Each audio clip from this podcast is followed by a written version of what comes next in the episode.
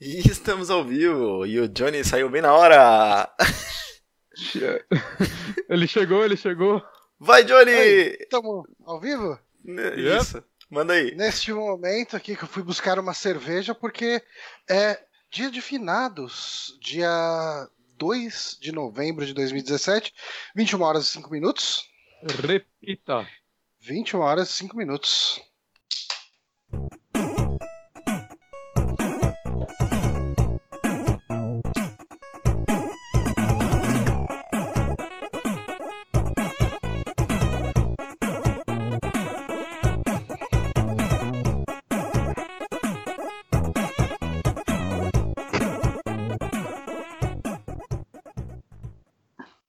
Isso aí. Sim, estamos começando aqui mais um saque no Super Amigos, neste feriado de 2 de novembro de finados. Eu sou Johnny Santos e hoje estamos aqui com ele, Guilherme Bonatti. Olá, olá. Eu, eu, não, eu não pensei em nada para falar do Honório, porque você me cortou nos últimos 38 saques falando dele. Ah, eu esqueci que isso acontecia. Tudo bem, então. Mas olha ele aí. Ele aí. Ó, Renato Honório. Olá, e o Bonatti não sabe apontar pro lado certo, ele apontou pro lado da borda e eu tô do outro lado, Bonatti. Esqueça que essa porra é espelhada. Isso, isso aí. Isso aí, isso aí. Acho justo. Mas sim, estamos começando mais um saque, o podcast Super Amigos, que você sempre pode acompanhar ao vivo todas as quintas-feiras, às 21 horas no youtube.com.br superamigos ou no nosso site às segundas-feiras, no nosso site e no SoundCloud, soundcloud.com.br superamigos ou superamigos.com.br.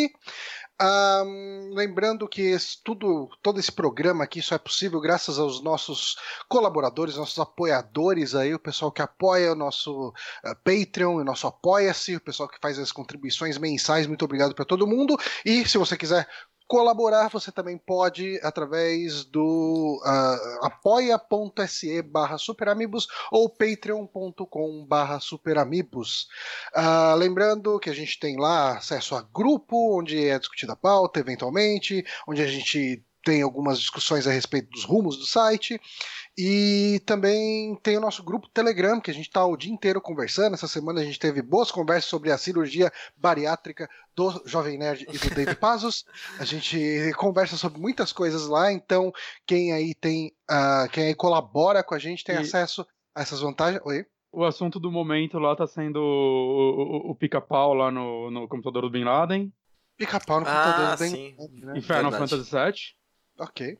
É um grupo que varia bastante o assunto, mas estamos sempre por lá. E lembrando, se você é patrão e não recebeu alguma das. Eh, tipo, não, não tá achando o link para entrar no Telegram, não tá conseguindo entrar no Facebook. Cancela, apoia-se e começa a xingar a gente. Não, pode não, não pode, faça não, isso. Pode fazer um, você pode fazer um texto no Medium falando por que eu parei de colaborar com os Super Amigos e você deveria fazer o mesmo. Ou você pode mandar um e-mail para superamigos.gmail.com que assim que eu verificar o seu e-mail, eu prontamente vou resolver o seu problema, tá certo? Certinho. Ah, ok, hoje então no nosso primeiro bloco que temos aí o todo, todo dia tem uma merda. Qual é a merda de hoje, Renato Honório? Hoje a merda do dia é o dia de finados, né? Dia de finados. É vocês, têm uma, vocês têm uma relação. Uh, qualquer relação que vocês têm com entes queridos que morreram? Hum, Saudades, eu, dor, traumas. Eu, eu tenho uma, uma posição que me, deixa, me, definiu, me definiu muito bem, que é o último ente querido que eu perdi fazem 17 anos e foi minha avó. Caralho! E, e, eu digo querido assim, porque desde então eu virei uma pedra e falei, ah, foda-se, foi. Foi porque tipo... o resto que morreu, foda-se. Ah, não, não. Tipo, porque aí eu, eu, eu resolvi que, tipo, morte é natural, sabe? E uhum. morreu, morreu, fazer o quê? E Sabe que eu nunca, eu nunca tive. Assim, eu não perdi pessoas muito, muito próximas. Eu acho que a pessoa mais próxima que eu perdi foi o meu avô, e, e foi triste na hora mas eu sou um pouco assim nesse sentido de que eu encaro a morte como uma coisa mega natural, sabe? Então, uhum. uh, eu não penso muito em morte, em eu morrer e, e tipo, e tenho medo da morte ou alguma coisa do tipo. Isso e afeta a minha vida diariamente. Caralho. é verdade. Mas ok. Ao mesmo tempo que eu entendo que a passagem das pessoas, a morte é uma coisa mega natural e quando acontecer. Enfim, eu não tô falando que você é uma pedra e, ah, não, não vou chorar. Não. A gente chora uhum. tudo, mas eu dificilmente me vejo numa situação tipo, típica de personagens que a gente vê de ficção, que não supera a morte de alguém e vive o resto da vida em função da morte daquela pessoa. Eu não me vejo de nenhuma maneira assim nesse tipo de, de situação. É, eu tô hum. no mesmo esquema, assim, que é... acontece, é natural, então não tem muito o, o, que se segurar, né? Pode acontecer com qualquer um. Eu tô fazendo muita piada no, com o assunto, mas aqui realmente eu não lido bem com isso, diferente de vocês, assim. Eu, uhum.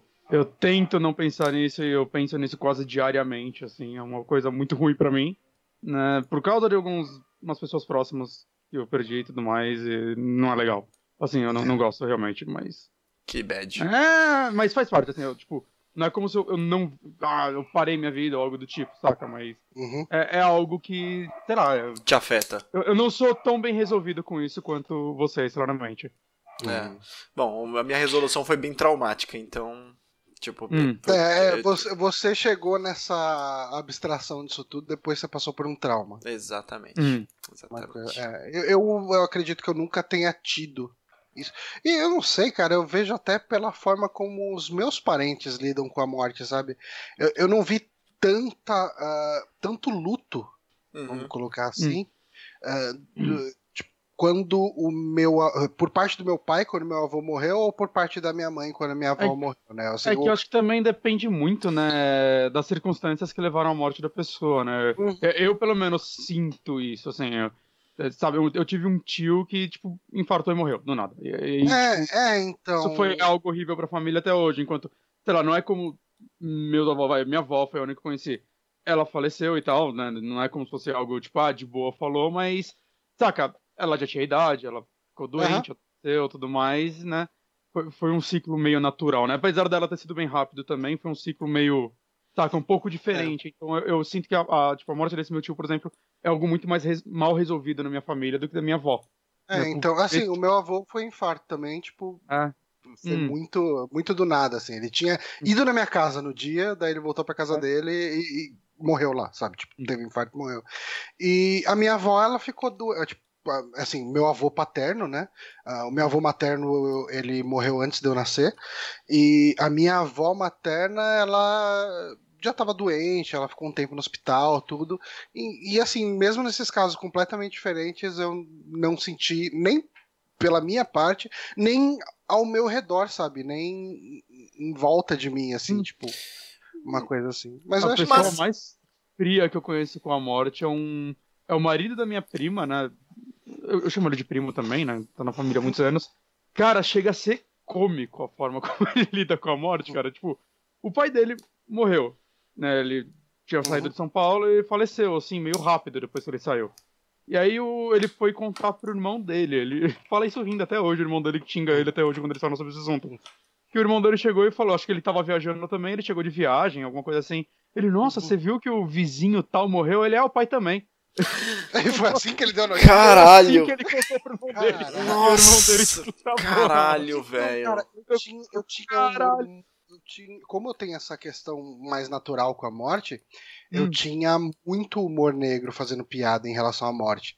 E eu parei isso não porque eu não sinta vontade de fazer piada, mas porque eu vi que isso incomodava os outros e eu falei, pô, ok, ah. tipo, vou tentar, vou, já que eu não sinto toda essa questão do luto, eu vou respeitar de quem sente, então beleza. É, é. pra mim depende muito do caso. Tem um amigo meu que acha engraçadão ver pessoas é, sofrendo na TV, assim. Ele, nossa, meu, é muito engraçado a pessoa gaguejando. Cara, você é doente. Jesus. Saca? Mas, e, mas... E, e a... esse piada eu não, não acho legal, mas sei lá, eu, eu brinco com a morte o tempo todo, mesmo não sendo algo bem resolvido para mim. Acho que é uma forma deu me aliviar um pouco, né? Então acho que depende da pessoa para pessoa e da forma como você faz. Mas convenhamos que finados no Brasil não é como o Dia de los Muertos, é no México, que é muito não. mais legal, que é uma festa, é, lá é que, festa, que, né? que, é uma coisa bem para cima. Aqui é só um feriado, né? Aqui a pessoa tá só e... aproveitando e fazendo é. um churrasco e alguma coisa do tipo. E, e lá, eles, né? lá eles celebram a morte, né? Sim. Tipo, como uma passagem. Então, o que eu acho uma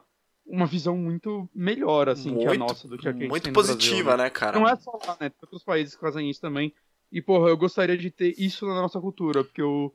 Sei lá, é, é, é muito triste a forma como a gente trata, né? E não, não deveria ser tão assim, né? Seria, né? O lado bom, que a pessoa passou, boas lembranças, e não só pensar na merda sempre. É. Mas é isso. Vamos falar É, de, então é isso. de coisa Vamos falar boa? de Coisa boa? Vamos lá, Hum. TechPix. Tech Essa piada já tá ficando. Falar de coisa boa na pauta de hoje não vai ter muita coisa, né? É, Não, não. Caralho, Mas, mas mas pelo menos, pelo menos nas indicações tá bom. as indicações serão ótimas. Não muita coisa de pauta merda, só avisando. Não vai ter muita coisa, porque vai ter muita coisa triste na pauta hoje. Pois é. Mas então vamos começar então nosso bloco de indicações. Com alegria. Eu acho que a gente pode começar com o joguinho que nós três estamos jogando, né? Exatamente. E sim, estamos jogando Super Mario Odyssey. Eu acredito que eu tenha jogado menos que vocês. Ah, bem Ah. menos, bem Você provavelmente. sabe estimar mais ou menos onde você tá sem spoiler pra quem ainda não jogou? Hum, Ah, o nome do Ah, mundo. cara, o nome, o nome tô- do mundo não é spoiler. Então, terceiro- eu acabei de passar o, o terceiro mundo. Acabei de enfrentar o- uma nave lá, um disco voador no cenário do final do, Ah, do Metal nossa. Gear Solid 3. Ah, nossa, tá bem, bem no começo, assim. Você nem chegou em Donkey City e tal. Não, não. Eu tô dando Eu tô- esses, esses- desse cenário porque ele foi o mais Não, mostrado. foi bastante Pensei que ia realmente. ser, tipo, a primeira fase do jogo e não, né? Ele é até avançadinho. Hum. E o Honório? Mas, E que- então, Eu acredito que vocês possam falar, pelo menos introduzir o assunto melhor que eu. É, é curioso porque como os três, os três vão falar de, de Mario Odyssey, ninguém tá puxando, né? Ninguém tá, tá, É, tá levando tá- o assunto. Deixa que eu deixo. Deixa que eu deixo. Mas eu. Mas enfim, Super Mario Odyssey, esse jogo que saiu semana passada, né? É, o, tal, um instant hit da Nintendo, um jogo que a gente vai inclusive discutir nas notícias o, o sucesso dele. Ele está sendo muito bem sucedido. É, eu acredito, assim, eu acho que o legal desse jogo é ele ter voltado e ampliado o que foi o Mario 64, né? Sim, o- tanto o 64 quanto o Sunshine, né? Que eram jogos. Eu vejo lá fora o povo chamando de Collectatron, alguma coisa assim. Hum, Eu vejo muito vídeo do povo usando esse termo, né? Que basicamente é um gênero. Eu acho que o Mario, o Mario 64 pode ter sido o primeiro jogo em 3D assim, né? Mas que aham. ficou muito popular também Banjo Kazooie, Conkers, né? Atualmente o Yooka-Laylee. E só que, né, Mario, eu sempre achei que o Mario 64 tratava isso de uma forma um pouquinho diferente dos outros, te guiando um pouco mais no, nos seus objetivos, né, e tudo mais, em como você ia buscar as estrelas. E aí depois do Sunshine, acho que a franquia ficou um pouco mais linear, né? O, o, o Galaxy ele aproveita muito desse level design, mas vai, cada fase você tem, ah, você tem essa estrela pra pegar e todo o rumo te leva a ela. Aí depois você rejoga essa fase, vai pra estrela 2, aí tipo, muda Uhum. tudo pra aquela. Às vezes tem alguma estrela secreta escondida aí no meio, mas ele é um jogo muito mais guiado, né? E, e já o 3D Land eu já, e 3D World eu nem considero tanto nessa pegada, né? Ele é mais um Mario Não. 3D, né? Ele é É, é Mario- bem isso mesmo. Uhum. E esse, Eu- então, é, é meio que a volta desde o Sunshine, né? Que é o que? 2002, mais ou menos? Fazer uns 15 anos que a gente não tinha um, um Mario propriamente aberto dessa forma, né? Uhum. E acho que isso é um, um dos motivos de muita pessoa tá empolgada com esse jogo, é, tanto as que jogaram, né, o 64 principalmente, que acho que foi o mais popular, quanto as que estão experimentando esse tipo de Mario pela primeira vez Pela hoje. primeira vez, né? Porque se você for ver, é muito tempo, né? Desde que saiu o último. É, a geração começou no- na geração passada, né, que começou no, no 360 da vida, e não joga emuladores e tudo mais. Provavelmente esse é Tem- o primeiro Mario Não, desse gênero tem- que eles jogam. Tem muita gente mesmo que tá com Switch agora. E assim, o último console Nintendo que teve foi Super Nintendo, sabe? Na infância. É, o, o, o Tem Switch. muita gente que nunca teve, né? Um console da Nintendo e tá É. tendo pela primeira vez aí o. É, o E eu, Switch. e eu vou falar logo Hum, logo de cara que eu sinto a falta desse jogo ter um hubzinho igual o 64 e o Galaxy 1. E o 2 também, Hum. mas o 2 não é tão legal. Eu, eu gostava tanto daquele hubzinho, eu gostaria que esse jogo tivesse isso. Ah, eu, Mas- de verdade eu não senti, não senti muita falta Eu, disso, não. Eu, eu, eu tô curtindo eu bastante. nostalgia com aquele castelo. Eu tô curtindo bastante o jogo e a navegação entre os mundos é bem tranquila. Eu acabei de zerar o jogo. Eu, eu- Ah, já? ontem, ontem o Márcio fez uma live e tinha uma galera na live. E eu zerei ele durante a live do Márcio. É, Mas assim, é, o negócio é, você coleta luas, né, nessa, né, ah, nesse uhum. Mario, em vez de estrelas. E as luas têm, se eu não me engano, 836, uma coisa assim. Mais umas que dão para comprar, então bate 999 luas. É uma parada muito absurda. Muito, muito absurda. E, todo... e, e é, é, bacana, porque assim, eu não sei como vocês têm jogado atrás dessas luas. Uh, eu, assim, eu como eu sei o tempo que eu tenho para jogar, você tem, assim, eu, eu faço a fase normalmente, né, e tal, até chegar no mestre, pegando as luas que encontrar no caminho uhum. e né, sempre desviando do caminho que desce. Uhum. Ó, oh, eu acho que ali é, vai ter uma lua, então eu desvio é do caminho, vou lá e pego. Que vale explicar isso, né? As fases, quando você chegar nelas, você tem elas começam um pouco mais guiadas, ela te dá um objetivo, né? Normalmente é chegar numa parte, vencer um chefe, algo do tipo. Tem uma quantidade. E depois que você faz uma, isso. Uma quantidade de luas mudança... obrigatórias, né? Uma quantidade de luas é. obrigatórias que são Não, as mas... mais lineares, assim. Mas depois que você vence o chefe, normalmente tem alguma mudança grande no cenário que aí ele libera a exploração total dele, né? É uma, é uma parada bem legal isso. Então, eu acho que eu tô jogando igual o Johnny. Eu, eu sigo o caminho a primeira vez, né? Porque eu quero liberar o resto mas sempre desviando do caminho para tentar achar algumas opcionais e tudo mais. E depois que eu venço o chefe, aí eu fico, sei lá, umas duas horas na fase rodando ela que não imbecil. Eu gastei mais tempo, então, assim, eu eu dava uma, uma estressada em cada um dos mundos. E eu ia, pegava tudo que eu conseguia, comprava dica com o Toad, comprava dica de amiibo, uhum. comprava, pegava dica com o, pap o papagaio lá que dá dicas. E aí quando eu sentia que eu tava empacado mesmo, eu falava, puta, agora empaquei, próximo mundo. Então eu terminei com é, quase 400 luas já. E agora, uhum. quando eu voltei, estou voltando para os mundos, libera tipo 30 luas em cada mundo mais, sabe? É, uhum, é, é, muita, é muita lua. Então, mundo e pegar absolutamente tudo que tem naquele mundo, sabe? Mas ah, eu... sempre tô com uma dificuldade é não... de ficar uma ou duas luas no mundo, porque tá foda mesmo, cara. Tem umas é bem que eu não tô usando as dicas ainda. Eu só usei no primeiro mundo pra ver como funcionava, né? Eu testei os amigos que eu tenho e tal, e vi que nenhum me dava roupa, ficava triste. né? Mas eu, eu, por enquanto, assim, até eu terminar o jogo, eu quero não usar dica, não usar nada. Depois que eu terminar ele, eu vou, sei lá, cara, vou virar meu jogo de podcast, ficar que nem um imbecil voltando sempre pra ele. E aí, é, provavelmente, voltar vou... uma, algumas duas em cada mundo, ou em alguns eu... mundos, talvez eu dê uma pelada. Uhum. Então, assim, eu quando tô jogando, eu, eu geralmente eu faço esse esquema, né, que eu falei, vou até o final da fase, mato o mestre, aí depois eu começo a explorar um pouco, e daí depois eu começo a chegar e falar assim, ah, vou pegar uma dica do Toad lá. Aí eu pego uma dica e ele fala, ó, tem uma por aqui, né? Ele marca no mapa, você tem um mapa, né, nesse Mario.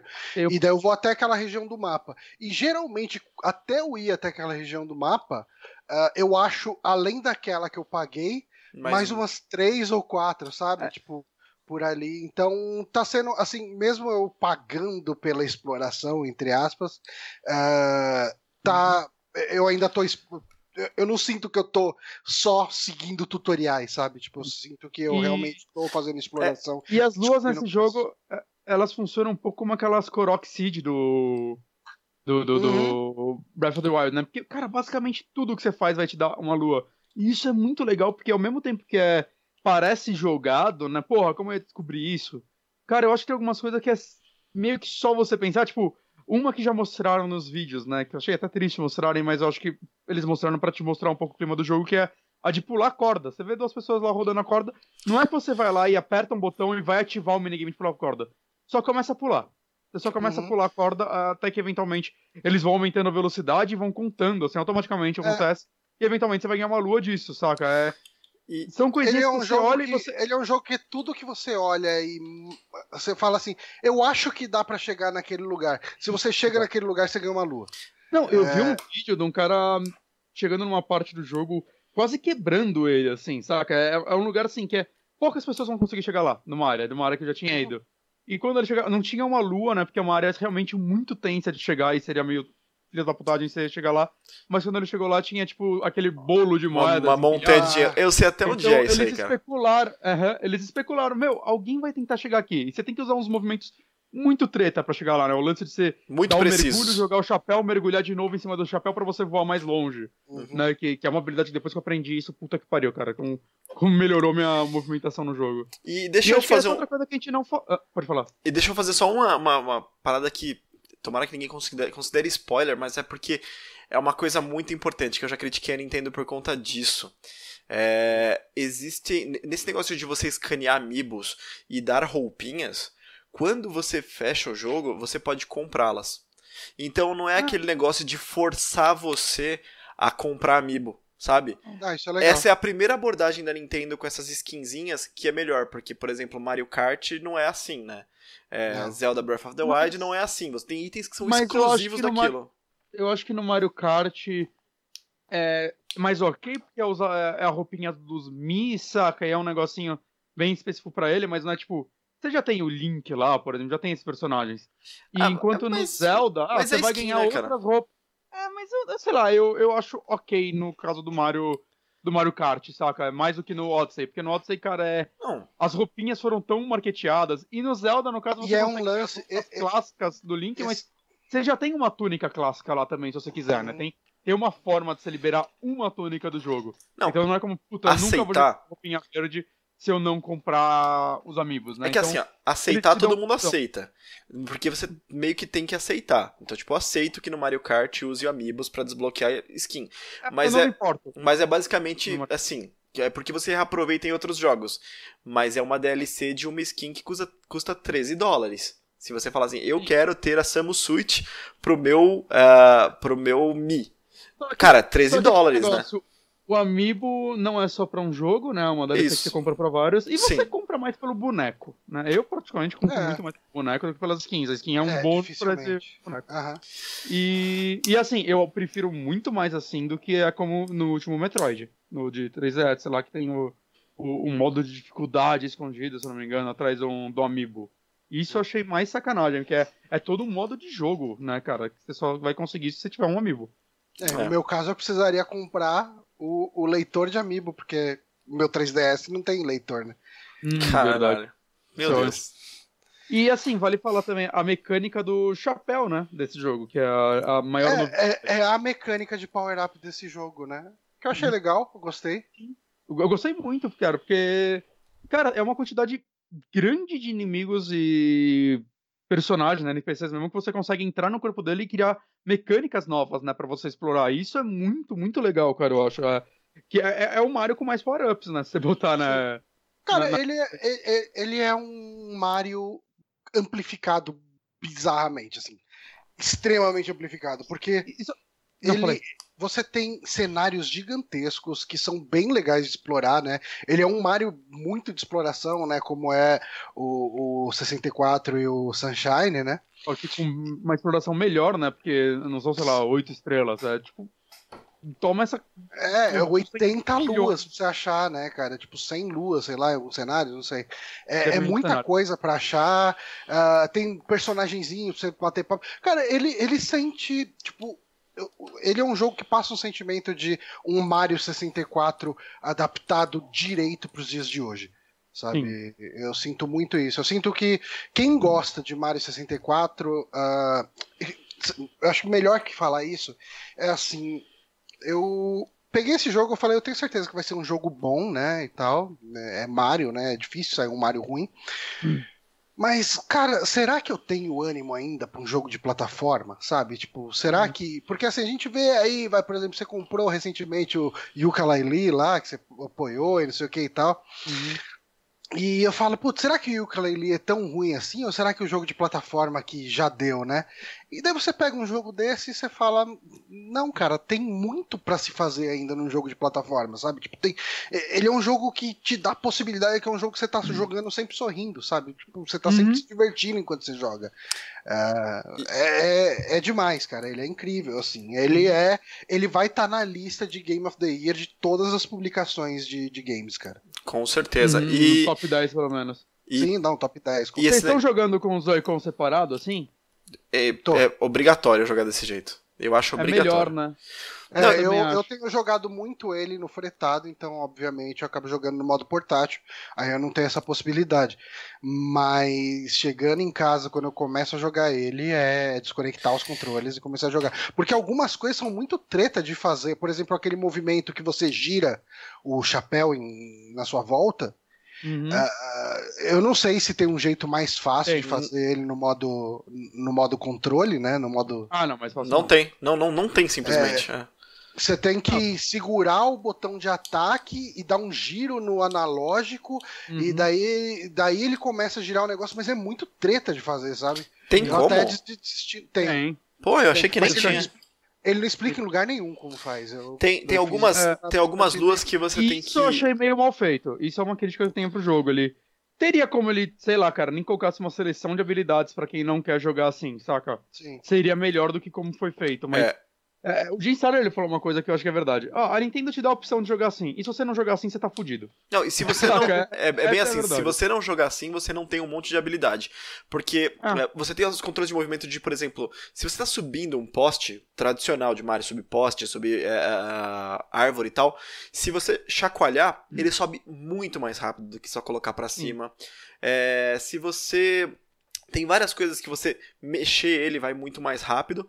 E tem algumas coisas, por exemplo, você tá lá é, no, no, no Bullet Bill. Isso, né? Você tá no Bullet Bill. Quando você aperta para acelerar, para ir mais rápido, se você mexe, ele vai muito, muito mais rápido. E tem, cara, tem uma lua que eu peguei hoje, que se você não tiver o controle de movimento para você chacoalhar desse jeito, é impossível pegar. É impossível, não dá para pegar ela sem o controle de movimento. Hum. E aí você, tipo, cria essa dependência de você estar tá jogando assim com os dois controles separados. Isso eu não gostei. Apesar de ter e gostado, você... sabe, do, do, do pensando... dos controles de movimentos. Enori, se você pensar ainda que de oito botões, só quatro fazem alguma coisa e os outros quatro fazem a mesma coisa, tipo, A e B pula, X e Y joga chapéu, é. o Uhum. L1 L, e R1 faz a mesma coisa, ou L2 e R2 faz a mesma coisa, sabe? Não, não precisava, é, ele, né? Foi, ele foi um jogo pensado pro controle de movimento. É.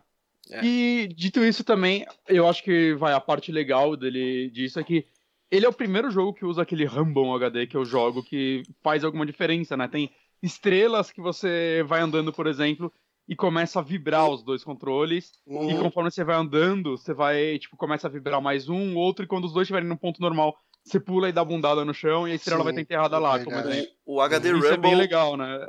O, não é que ele usa o HD Rumble, o primeiro que usa e tal. É, o HD Rumble ele nasceu por conta eu... do, do Mario é Odyssey. O primeiro que eu uso, eu quero dizer, o primeiro que eu uso. Que teve aquele One to Switch. Não, é, o One to Switch é, tem algumas né, coisas. Não, não. Disso, eu né? quis dizer, é, eu quis dizer que assim, é, a, o HD Rumble nasceu por conta de Mario Odyssey.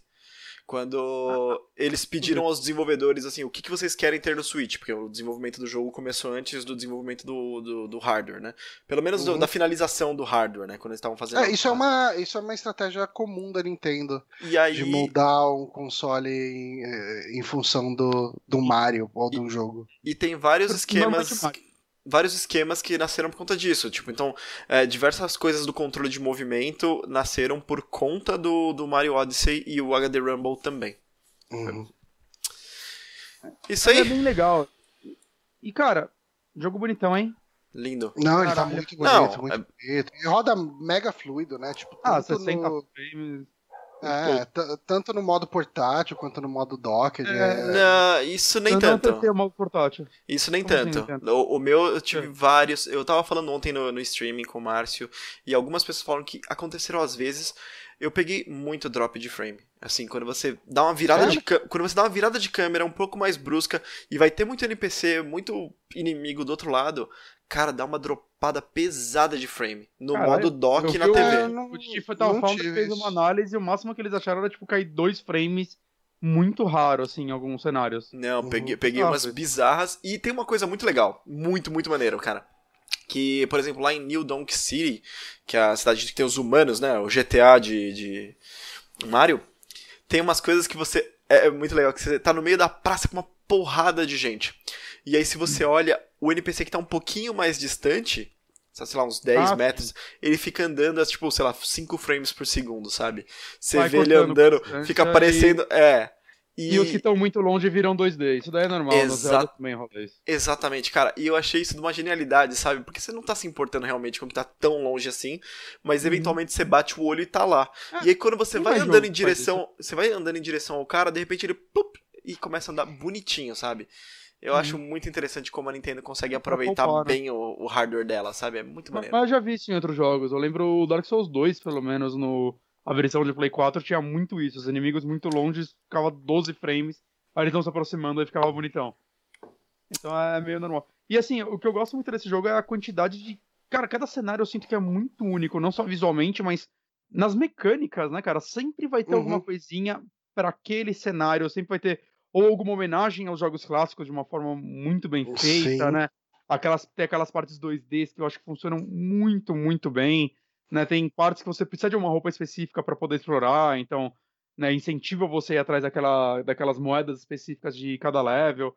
Cara, é, é, é, é um jogo que ao mesmo tempo que é- ele tem tanta coisa que é difícil, acho que até listar elas, né? Ah, Sim. sim. Eu não sei, É. tem- Jogão é, é o gigante. que eu tava falando com o Johnny antes, né? Eu não sei como fazer um cast de Mario sem ficar no é foda pra caralho o tempo todo. É. Eu tô me segurando pra não queimar a pauta. Mas, é, é, eu, eu acho que assim, é, ele é um jogo que dá pra indicar até pra quem não é fã de jogo do Mario ou de jogo de plataforma, assim. Tem o, o Teixeira, né, o Caio Teixeira, do, que era do Games on the Rocks, é do Overloader hoje em dia, é, ele sempre foi um crítico muito feroz de Mario. Ele sempre falava que Mario é uma bosta.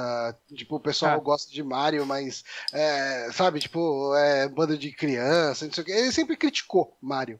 É muito na zoeira também, né? Esse, esse tipo de Sim, comentário. E, Mas, sim.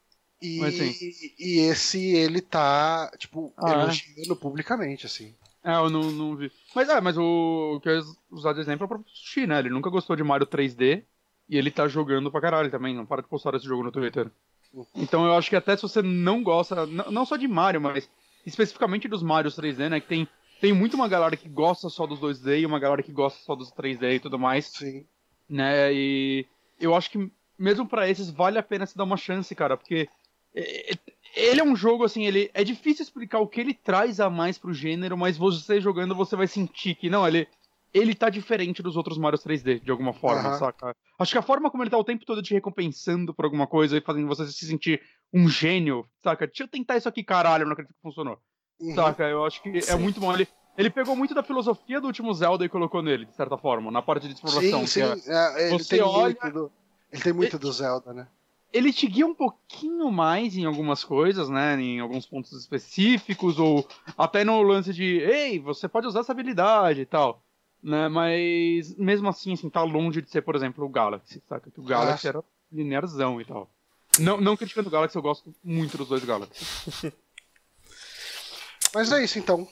É Isso aí. Super Mario Odyssey. E o Bonatti assistiu Thor Ragnarok. Não? Nope. Ah, foi você? Foi você? Nope. Ninguém viu? Não, não vi. Eu assisti. O, o, o Mario, viu? Eu assisti Thor O Ragnarok. que, que eu falei? Você Bonatti. falou Bonatti. Eu falei o Bonatti? É. Falou Ah, Bonatti. então foi mal, eu tô, tô viajando, desculpa. Bom, vamos lá. É, eu assisti Thor Ragnarok e caralho, que filme lindo. Lindo de esteticamente lindo, sabe? As cores, a, a estética dele é, é toda bonita, a arte dele é toda bonita, a fotografia dele é muito, muito linda. É, esse esse é ruim pra quem tá ouvindo o podcast, mas pra quem tá vendo aqui ao vivo, essa imagem do fundo aí do cast que tá aparecendo agora, que aparece tudo mega colorido com esses esses, essas tintas ou poeiras, assim, é a característica do filme inteiro. Então já tinha Ah. Asgard mega colorido e tudo mais, agora é meio que tudo, né? Então, E eu tinha achado estranho essa, essa publicidade do, do filme, porque, assim, alguém, alguém, eu não sei quem foi o diretor, normalmente eu nunca sei quem dirige os filmes da Marvel, né? Sempre É. o cara X, esqueci o né? nome dele. Porque. Só que parece que esse daí pegou os dois filmes e falou: vamos repaginar essa porra toda que não tá dando Não, certo. Mesmo é- eu gostando muito do último filme do Thor, tá? Eu É- gostei do Dark É, e whatever, exatamente mas. Cara, isso. Não, então, cara eles, eles mudaram. O Thor, ele teve três diretores diferentes. Eu esqueci o nome desse diretor, mas ele fez um trabalho muito competente. Ele teve. é, O primeiro filme foi uma merda. Ele tava lá pra preencher buraco. Era aquela cidadezinha cenográfica. merda. Não? Bom, Eu acho que tem. Ele, não é bom. é, ele é pra tapar buraco, né? É, não tanto, né, cara? É, Porque tinha que apontar a pau do personagem.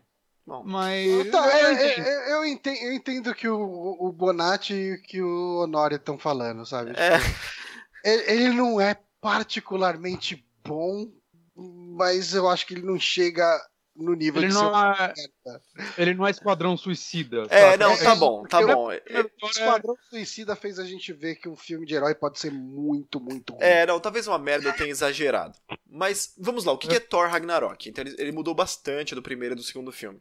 Né? Ah, Thor Ragnarok, então, ele continua na história. A última vez que a gente viu Thor, sem contar em cenas pós-crédito e bobeirinhas, né? E, e- e ação de marketing, foi lá no Vingadores A Era de Ultron. E dois anos se passaram desde então. E ele foi atrás ah, dos sonhos que ele estava tendo com o Ragnarok. Que o Ragnarok é a morte de todos os deuses, a morte da mitologia nórdica. E ele estava visualizando isso, e é uma saga muito, muito legal no quadrinho, mas ela foi adaptada bem diferente no filme. Então, Mais ele... ou menos que é Guerra Civil. Gente, né? eu só quero falar É. uma coisa. O diretor é o Taika Waititi. Uhum. É, eu não conhecia ele de nome, mas eu tô vendo os filmes que ele fez. Ele dirigiu What We Do in the Shadows, que é provavelmente a melhor comédia de vampiro que eu já vi na minha vida. Assistam esse filme, ele é bom pra caralho, tem no Netflix, ele é. É é uma comédia inglesa de vampiros, quase um mockumentary sobre eles, e tem, tipo, todos os tipos de vampiro que você pode imaginar, tem um Nosferatu lá no meio, e é um cara que vai gravar na casa deles a vida deles. Cara, é muito, muito engraçado esse filme. Bom, Já, já, já quero ver essa história agora. já, já coloquei aqui What We Do in the Shadows. Cara, é muito bom. Gravei aqui. bom. E é, nesse, nessa história de Ragnarok, o que acontece é que a Hela, que é a Kate Blanchett, que está demais, ela, ela é a deusa da morte. No quadrinho, ela é a filha do Loki. É, na adaptação, ela é a, é a filha do próprio Odin. Ela é irmã do Loki. né? Então, na adaptação para o cinema. E doutor? E do Thor, isso. Então, a ideia é que ela tá indo pra Asgard, vai dominar Asgard. A gente já tem essa informação no trailer mais do que descarada e tudo mais, então posso falar com tranquilidade aqui. E ah, o Thor vai nessa quest e tudo mais, e ele acaba parando em um outro planeta. E eu tô pulando muita coisa pra não dar spoiler e seguir meio que o Ah, trailer.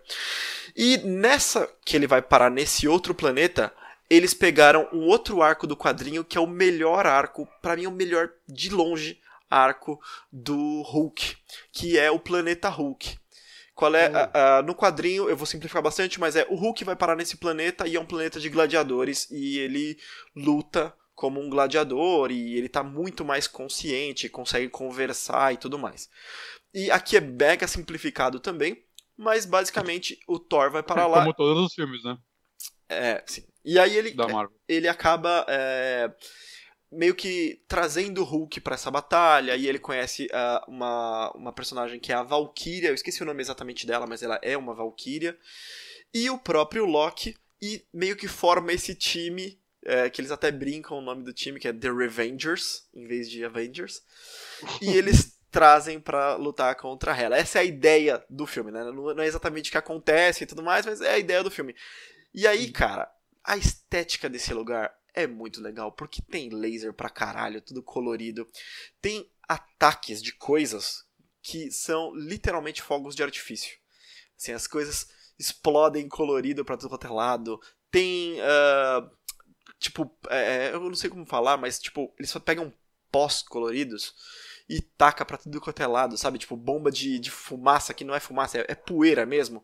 E explode Uhum. azul, rosa e tudo mais. O filme é lindo. Nossa, deve ser lindo pra Cara, caralho. é, é muito bonito. E a história, ela é bem legal, concisa, ela não aposta em nada de explodir cabeças e nada. É o que se espera de um, de um filme de super-herói. Eles dão essa Hum. repaginada no visual do Thor. Ele, ele caiu pro, pro, pra comédia pesado. É, ok, dá pra entender, porque é, é- são as partes que meio que funcionam nos filmes do Thor, né? E, e é bizarro, porque assim, eu achei que o, o filme anterior foi bem sério, né? De certa forma. Sim, né? sim. Traição, os caralho. Esse eles E deram uma guinada, uma guinada total. Foi pro, foi pro humor mesmo.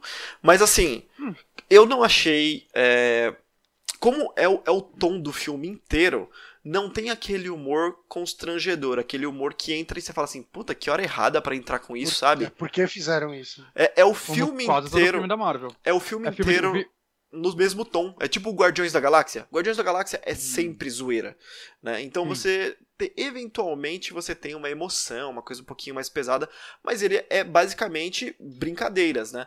E esse é a mesma coisa, ele seguiu essa mesma fórmula. Ele tem muita brincadeira, eventualmente tem uma coisinha séria aqui ou ali. Mas isso eu não sei, cara.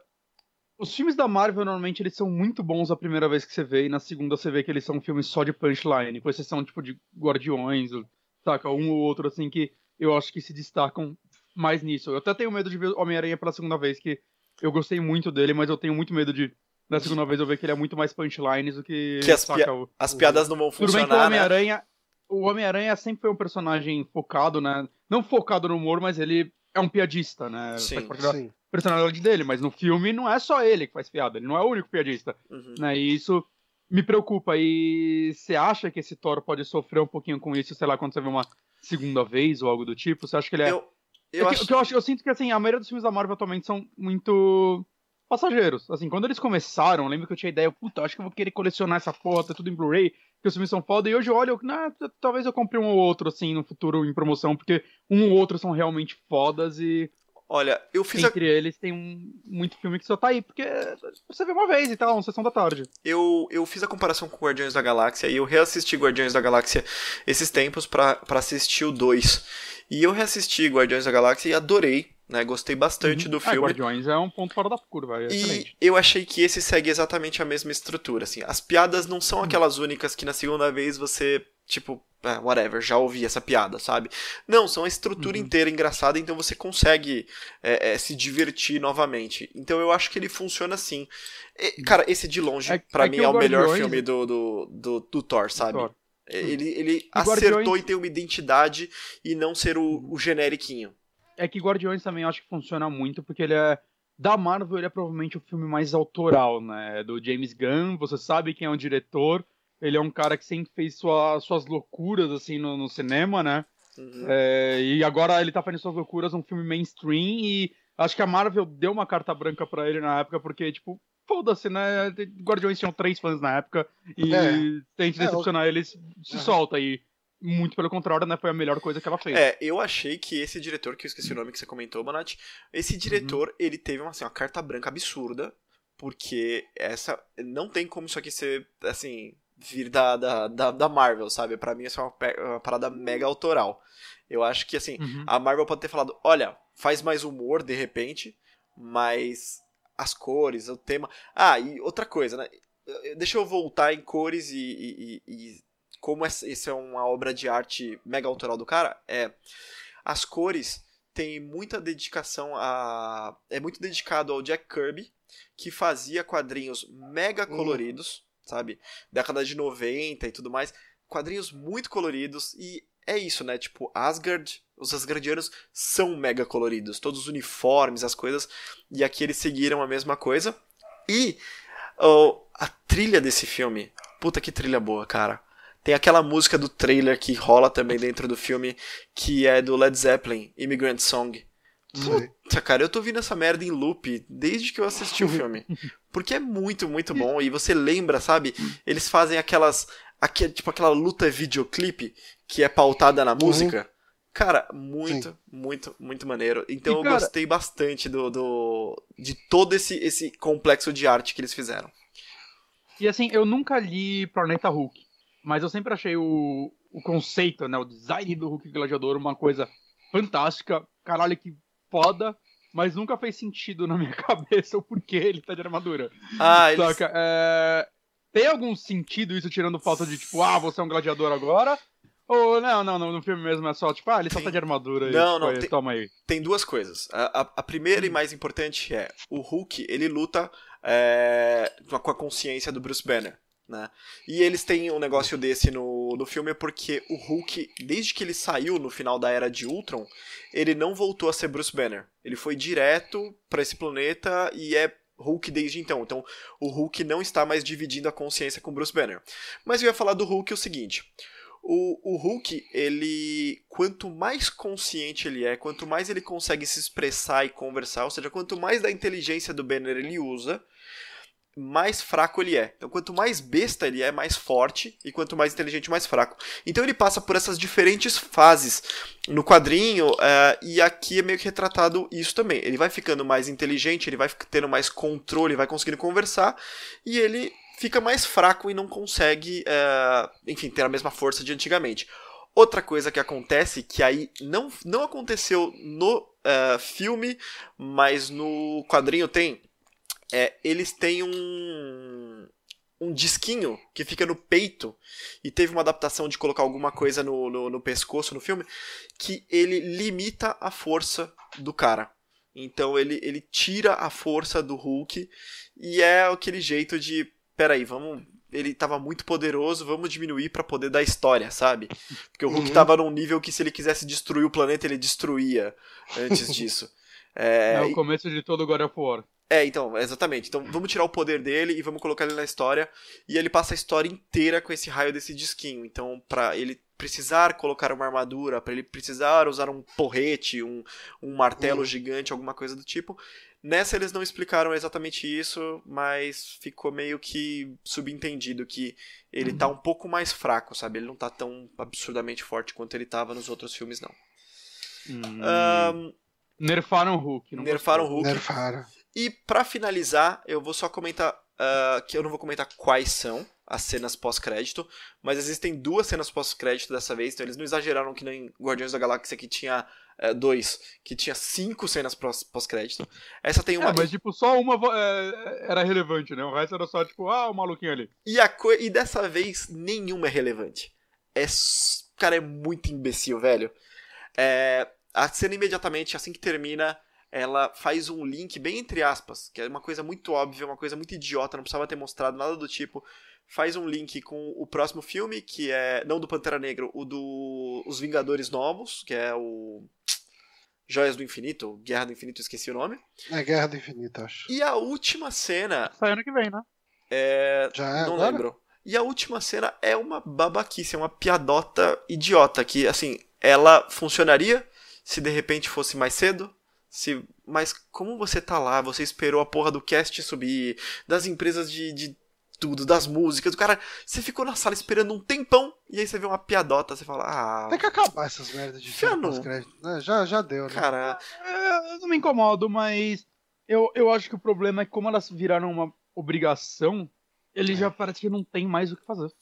Ele já não sabe mais, saca? Deveria rolar quando tem algo pra, pra acontecer na parada. Assim, né? Mostrar e falar, puta, esse cara ainda tá vivo, ou alguma coisa assim, sei lá. Ah, ah, mostrar pra, pra, fazer uma piada, cara. Ah, toma no cu. É, então, exatamente. Pra uma piada não, não vale a pena. E tem uma coisa também, se vocês assistiram Doutor Estranho, tem uma cena que ele linka no final do Doutor Estranho com uh, esse Thor Ragnarok. Eu também uhum. não curti isso agora que eu vi no Thor Ragnarok. Por quê? Porque a cena aconteceu no filme. Então, tipo, não foi uma parada entre os filmes, ou que conecta, ou que explica uma coisinha. Não, cara. É um trecho que tiraram do filme do Thor e colocaram no Doutor Estranho e falou: Olha, olha que legal, vamos colocar essa cena extra. Então, tipo, é bobeira, sabe? Eu não vi Doutor Estranho até hoje. Puta, vale a pena, cara. É bem legal. Ele é um filme ok, eu acho.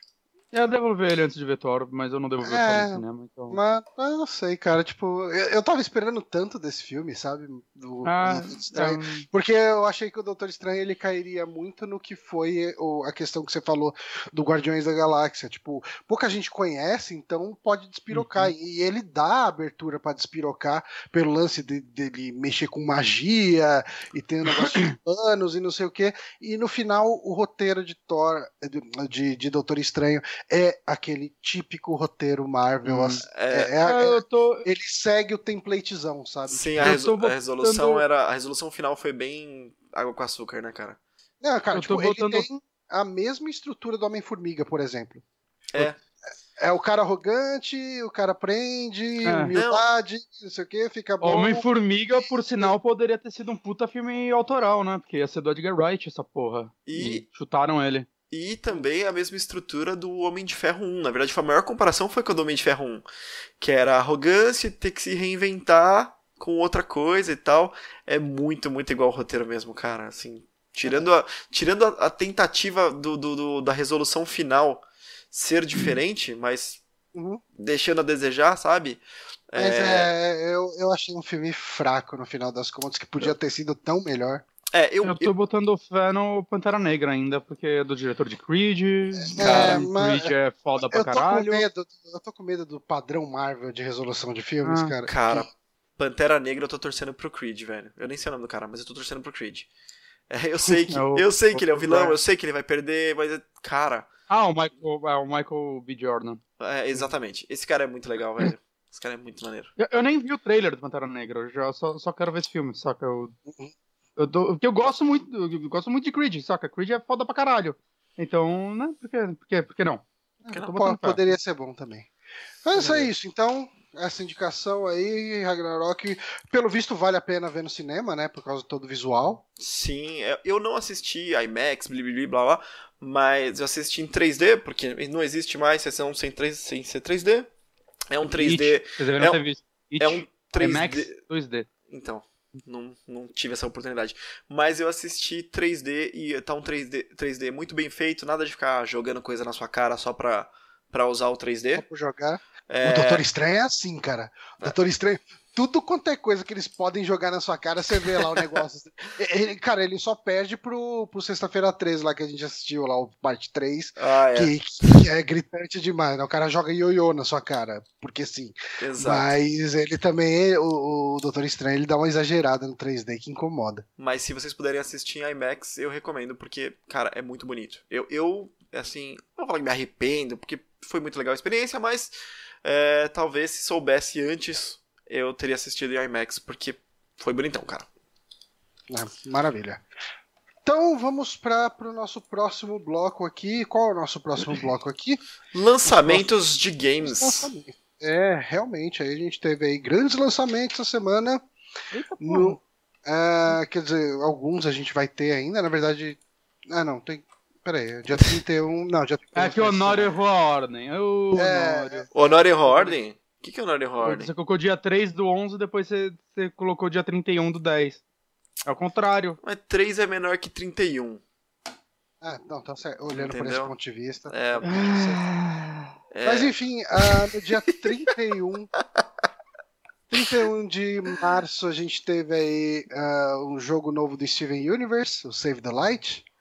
Ah, da, ó, bacana esse jogo ter saído agora tão perto do, do horário de verão, né? Pra gente economizar a luz. Save the Light. Nossa. E a gente teve aí também o, o Beast Quest saindo para PC, Play 4 e Xbox One. Summon Night 6, Lost Borders para Play 4 e Vita. Eu não faço ideia do que seja essa franquia. É um RPGzinho Japan, JRPG da vida. Não, já já tinha... tinha saído no Japão antes. Isso, exatamente. A gente teve o lançamento, a volta do grande mascote de que empresa? Não sei. Mas enfim, o Bubsy, The Woolly Strikes Ba- Strike Back. Mascote de porra nenhuma, né? É, é, é aquele gatinho com uma exclamação na camiseta. E no dia 3 de novembro teremos aí o lançamento de Call of Duty World War II para PC, Play 4 e Xbox One. Joguei na BGS. E aí? Ah, Não falou igual todos os outros. Não, porque a gente não gravou na semana da BGS e aí depois né, foi embora. Mas ah, cara, eu joguei é a decepção que eu tive quando eu tava vendo os vídeos, cara. Hum. O caralho, Segunda Guerra, vamos poder fazer um negócio tão foda e tudo mais. E não, é igual todos os outros. Vai, vai lá, vai estar todo mundo pulando igual um retardado. as armas velhas atiram tão rápido quanto as novas, basicamente. É, o multiplayer eu achei a mesma merda de sempre. Você só não anda na parede mais. É. Mas foda-se, aí nem tem o pulo duplo. Mas, Será cara, que a campanha lá. dele não é legal? Bom, vamos ver, né? A gente vai ver Ah, a campanha de crítica Call of Duty sempre tem uma... Sempre é ok, saca? Sempre é aquele filme do Michael Bay divertido. Uhum. Né? Eu não sei, os trailers mostravam que... É, se é uma coisa, se, se se tem alguma coisa que me mas- incomoda é a campanha, mas apesar de Ah, Call of Duty não me chamar a atenção.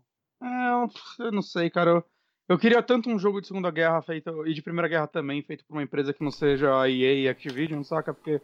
são- temas que hoje em dia a a forma como a narrativa em jogos evoluiu hoje em dia dava pra se contar excelentes histórias com essas temáticas. Ah, sim. E não, a gente tá preso a esses shooters. Não, eu tô... O Mesmo último- pode ser que e a campanha seja foda, saca? Os trailers elas não eram ruins. Mas sei lá, eu não, não gostei mecanicamente do que eu joguei no, no, no multiplayer, porque, sei lá, eu achei a mesma merda de sempre. O último Call of Duty que eu comprei foi convencido pelo Honório, o Modern Warfare 3. Cara, foi, né? eu, eu gastei muitas horas nesse jogo, cara. Eu joguei muito, Não cara. gostei dele. É, eu joguei, eu joguei bem pouco, cara. Eu comprei o Infinite Warfare e eu gostei dele. Mas. Não, não. Mas eu- então é isso, esses são os lançamentos aí dessa semana, que vai dia 29 de outubro a dia 4 de novembro. E acho que a gente pode ir para nossa sessão de notícias, né? É, eu, vou, eu vou só pedir um segundinho para eu abrir a janela, que eu tô suando aqui pra caramba. As, que falta de profissionalismo. as no- nos- É notícias. Tava jantando agora. É, então. É o que o pessoal espera da gente enquanto a gente tá gravando. Falta de profissionalismo. Olha o que você fez com a expectativa aparente- da galera, Johnny. Aparentemente é uma coisa realmente a se esperar, né? Pelo, pelo retorno das pessoas a, a sua enquete gente- lá no Facebook. A gente fez uma enquete entre os patrões. Não é bem uma enquete, né? Na verdade é só pra ter uma ideia do que o pessoal gosta ou não. Uh, para o pessoal dar um feedback lá no, no grupo dos patrões. ah, o que, que eles curtem mais no Amigos e tal. E o pessoal tava comentando lá e eu acho que é unanimidade a nossa falta de profissionalismo. que merda, cara.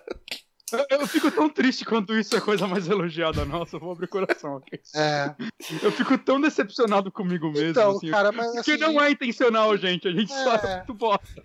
Então, assim, tipo, a, a gente tem estudado muito pouco para as pautas. Vamos ser franco aqui.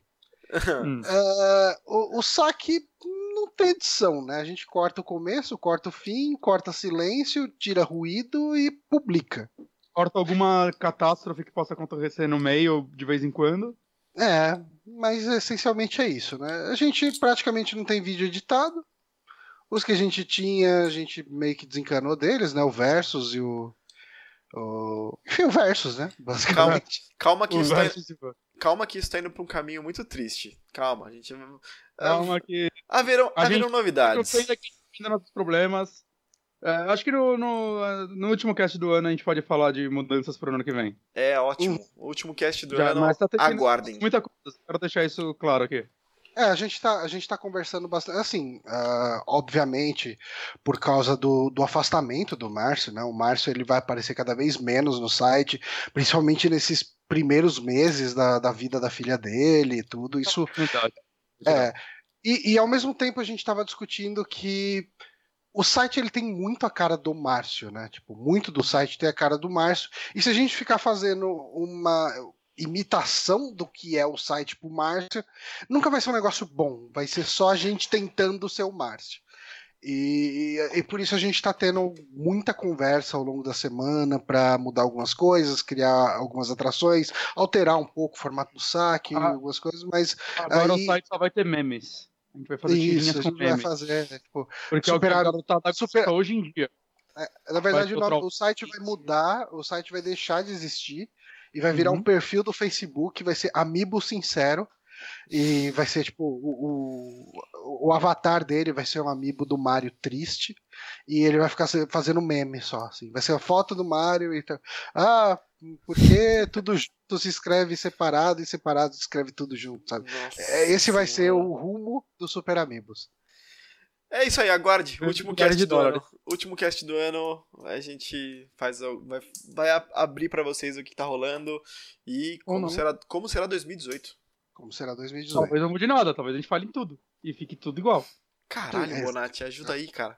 É que é- ele tá puxando a nossa falta de profissionalismo Ah, esperada. Desculpa, é verdade, verdade. Inclusive, vou, dro- vou dropar stream agora, foda-se. Ai, a gente pode dormir. Vamos lá, vamos lá. É, tá, vamos para notícias então. A gente teve um debate rolando aí essa semana a respeito da sensualização, de certa forma, da atriz Millie Bobby Brown, que é a Eleven ah, do Stranger Things, ou a, a 11 on do Bagulho Sinistros. É, e, e assim, cara, é, a gente teve até um- uma espécie de fake news de alguma forma, né? é, vindo da revista. Como que chama? É W Magazine? É. Exato. E, teve uma, uma lista lá de YTV, Sexier Than Ever, e a Millie Bobby Brown aparecia nessa lista, e daí aparentemente não era para considerar ela sexy no sentido sexual, e sim sexy no sentido de interessante, mas eu acho meio, enfim, questionável. Uhum. Uh, essa seria a desculpa que eu daria se eu tivesse sido responsável por essa manchete. É, por, por outro lado, nós tivemos uma, uma, uma investigação feita pelo E-Farsas, uhum. que ele pegou essa, essa revista né, e, e foi atrás, porque essa, essa notícia estava sendo muito difundida, né?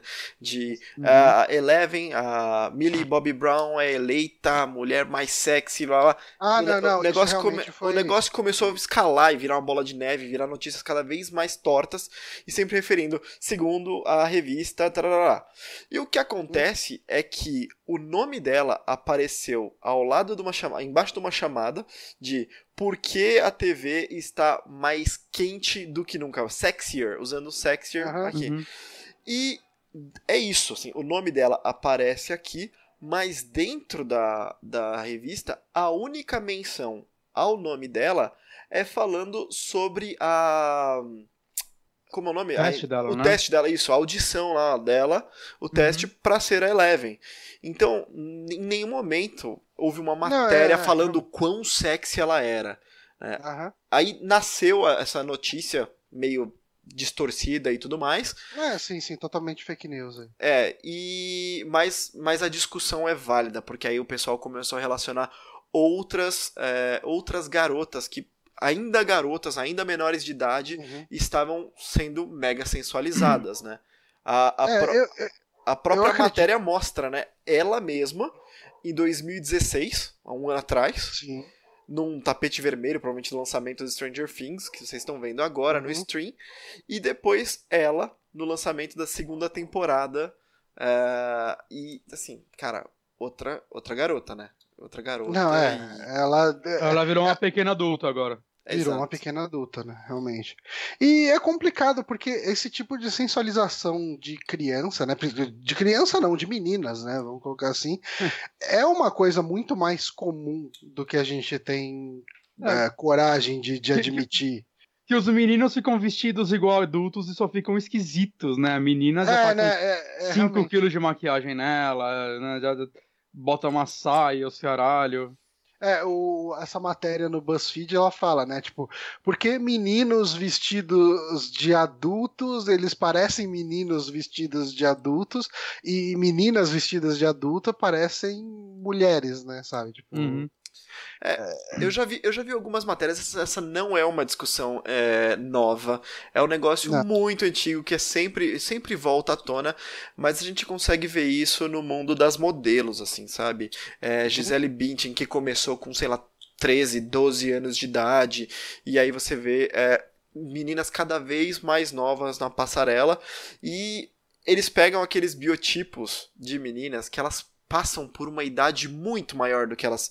Elas aparentam ter uma idade muito maior do que, elas realmente têm.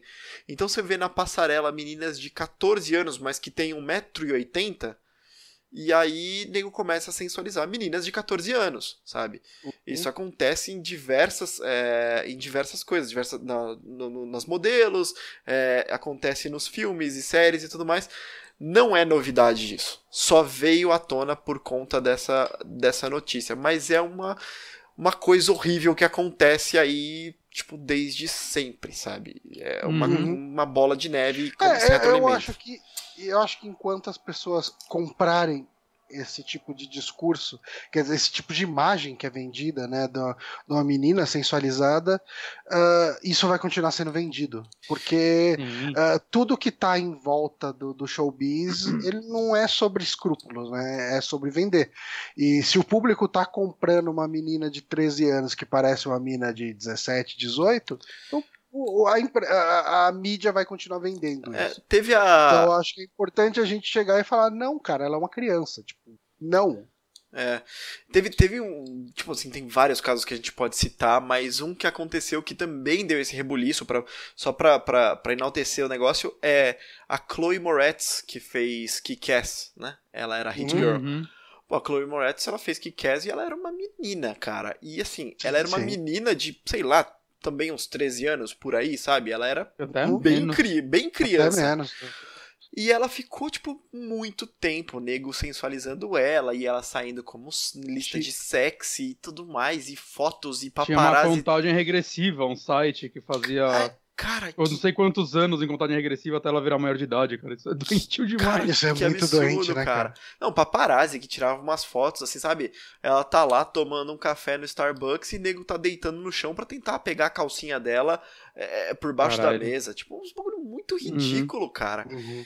E o, o Johnny matou a pau quando falou. De Tem quem consome, sabe? Tipo, Uhum. eu acho que é, o, o- tem que atacar Cara, na conscientização no do Brasil- negócio, né, cara? Aqui no Brasil o pessoal fala, tipo, teve casos recentes, inclusive alguns que a gente falou aqui no saque, né? Tinha aquela menina do, do Masterchef Kids, né? Eu não lembro o nome dela, mas Uhum. deu mó rebuliço na época. Ah, tinha a menina do. aquela Larissa Tentaram a. né? Tentaram a Maísa também.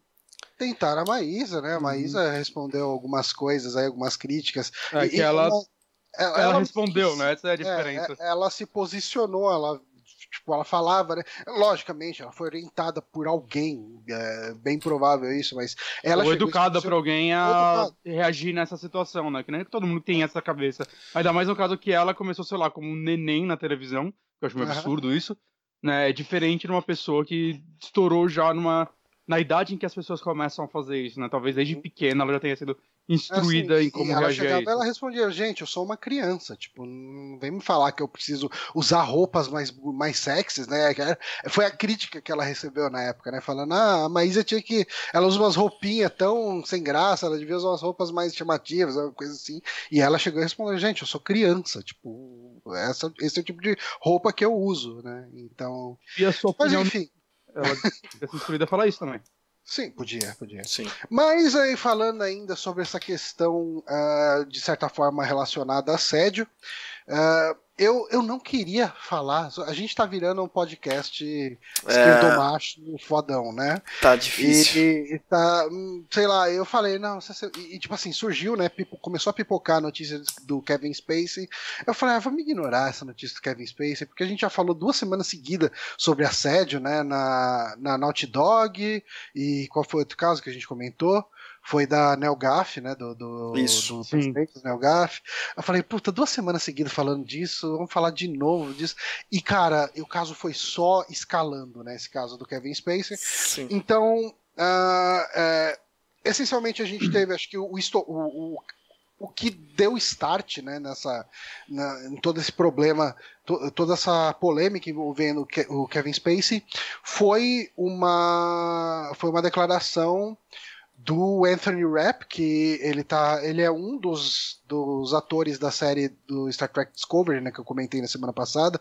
Ele faz o, ele ele faz inclusive um personagem gay, assim, abertamente gay na, na, na série. Uhum. E ele comentou que quando ele tinha uns 14 anos, isso há uns 30 anos atrás, mais ou menos. 86. 31. É, então, é, aí, então, mais de 30 anos atrás, ele passou por uma situação onde o Kevin Spacey ah, assediou ele sexualmente, e eu fiquei me perguntando quando eu vi sua manchete, falei, ah, sei lá, deu uma cantada né, inapropriada, alguma coisa. Não, ele chegou, ele pegou no colo, como um noivo pega a noiva, né? E, e daí ele chegou depois, ele tentou sair do braço do, do Kevin Spacey, e o Kevin Spacey jogou ele na cama e subiu em cima dele. Então não foi um negócio leve, né? É. E, e daí depois que o Anthony Rapp fez essa declaração, a gente teve que o Kevin Spacey ele se retratou entre aspas ah, publicamente através de um post no, no Twitter, um Uhum. post ah, que ele, ele colou uma imagem lá com texto que ele falou que ele tem bastante respeito pelo Anthony Rapp como ator e ele tá bem horrorizado. Mas Ele não questiona a ver- veracidade, né? É, O que, eu, o que eu acho. Eu prefiro isso, saca? Eu acho menos escroto do que ele tirar completamente dele da reta falando não fiz, não fiz, Ah, não fiz, sim, ou, não fiz. ou nem É. responder. Então, é uma coisa que é complicada, porque Só- na última notícia, talvez ele, ele não tenha tido a possibilidade, talvez não tenha sido uma, é, uma, uma redenção, assim, dele falar, não, eu vou assumir que eu fiz isso há 31 anos atrás. Não, é- Vai o que chegar lá. o que aconteceu aqui nessa declaração dele foi. É, eu, eu, não lembro se eu fiz ou não. Tipo, se eu fiz, desculpa, foi mal. E daí ele chegou e jogou assim, então, ah, eu queria falar que eu sou gay. Meio que, tipo. Ou pedindo. Ou usando isso de certa forma como uma alegação, ou usando isso como. Uh, eu vou jogar essa bomba de que eu sou gay. E isso deve, deve ser uma bomba pra uh, abafar. Mudar a atenção, né? É, muda a atenção do, da questão do, do, do, assédio sexual que ele, que ele praticou. E isso até memetizou de certa forma. Eu vi algumas imagens assim, no Twitter de tipo um policial abordando um carro, né? E daí na legenda ah, então, senhor Kevin Space, o senhor estava muito acima do, do velocidade permitida para essa rodovia, e daí embaixo ele falando, ah, então é que eu sou gay, sabe? Tipo, pra, Sim. Pra, pra, Não, me, me, memes, memes brotaram, né? Tipo, eu vi um meme que era isso aí, e aí ele, naquela cena de House of Cards, sempre aquela virada dele pra câmera, que ele olha e fala com a câmera, e aí ele fala, não, mas, mas é, eu sou gay, e aí aparece uma skill do, do Skyrim, Illusion 100 sabe? Tipo, que é. que é tipo, caralho, você acabou de ser acusado de assédio de um menor de idade e você tá jogando essa bomba aqui. Qual a relação de uma coisa contra a outra? Com a, com a outra, sabe? Faz o menor é, sentido. A relação tipo... é que ele assediava homens. É. Então acho que já deixava isso meio claro, né? Que no mínimo ele era bi. Então, uhum. tipo, foda-se, isso não, não é um escudo, cara. Mas. É, e, e assim, uh, se esperava alguma atitude por parte do Netflix.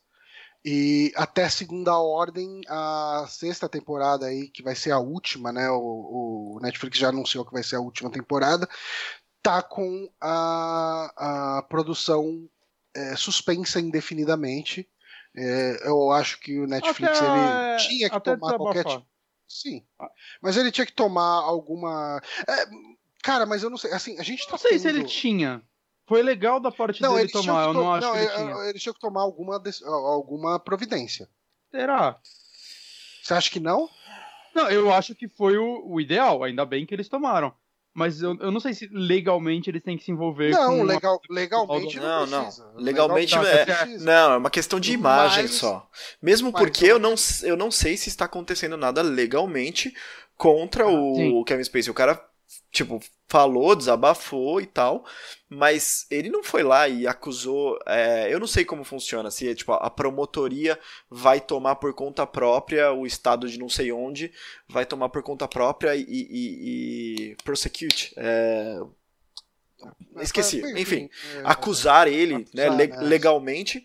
É, ou se o cara precisa ir e registrar isso, registrar o BO lá dos Estados Unidos e tal, contra o Kevin Spacey mas eu acho que não tá rolando nada legal por enquanto. Por enquanto tá só na alegação. É, então, legalmente, tá ninguém precisa fazer nada. Do que uma, mais do que uma alegação, né? Que fique bem claro, porque depois do caso do, do, do caso do Anthony Rapp, a gente teve o Robert, Roberto Cavazos, né? Que é um uhum. ator mexicano, que falou que, tipo, era um tipo de prática muito comum por parte do Kevin Spacey, né? Ele chegava, chamava a galera e fala, ah, não sei o que, você é um ator. no teatro, cara. Que é, coisa... não, vem cá e, tipo, assim, chegava, vamos discutir a sua carreira e tal. O cara chegava lá, tava só o Kevin Spacey lá, preparadão para dar o bote, sabe? Tipo, e era uma coisa mega comum, assim. Então ele era. Virou até piada, né?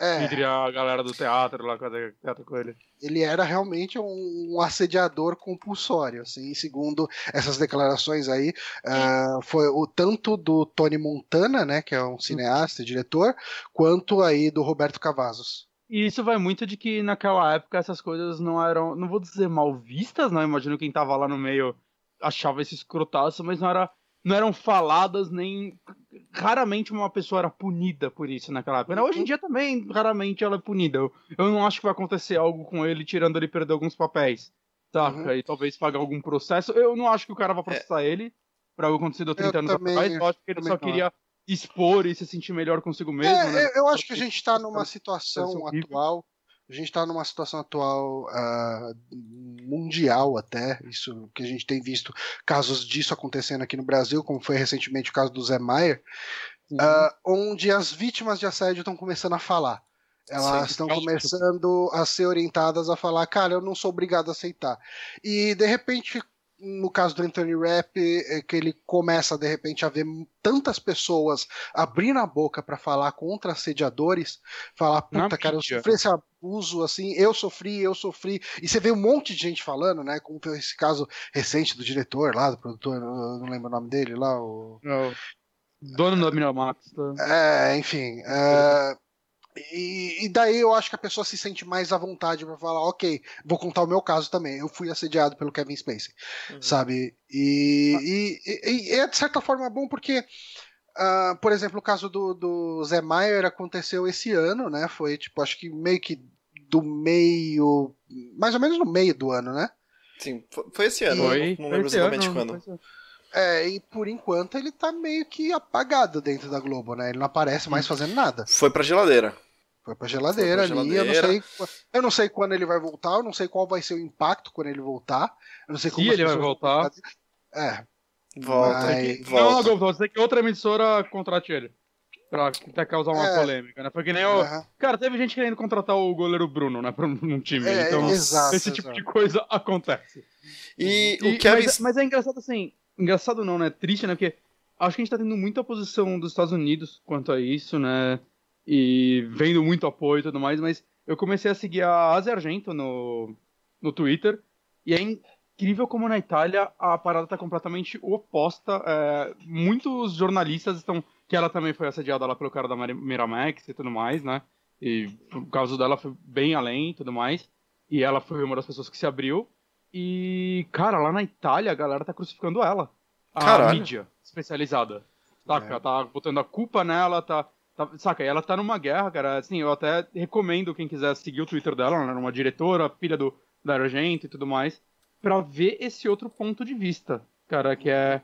É, é um negócio meio assustador, assim, como a mídia italiana tá tratando, tratando isso. Caralho, que merda, velho. E Uhum. o, o, o Kevin Spacey é, tem uma, uma- um pequeno desdobramento.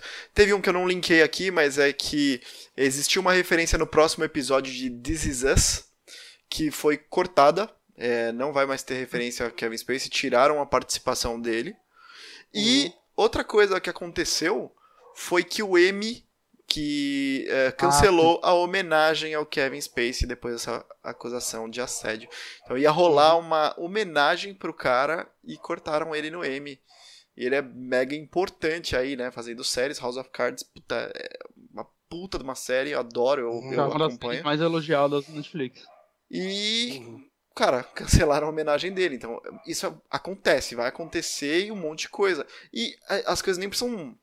É complicado que nesse não tem o que provar, né? Ele meio que assumiu que aconteceu.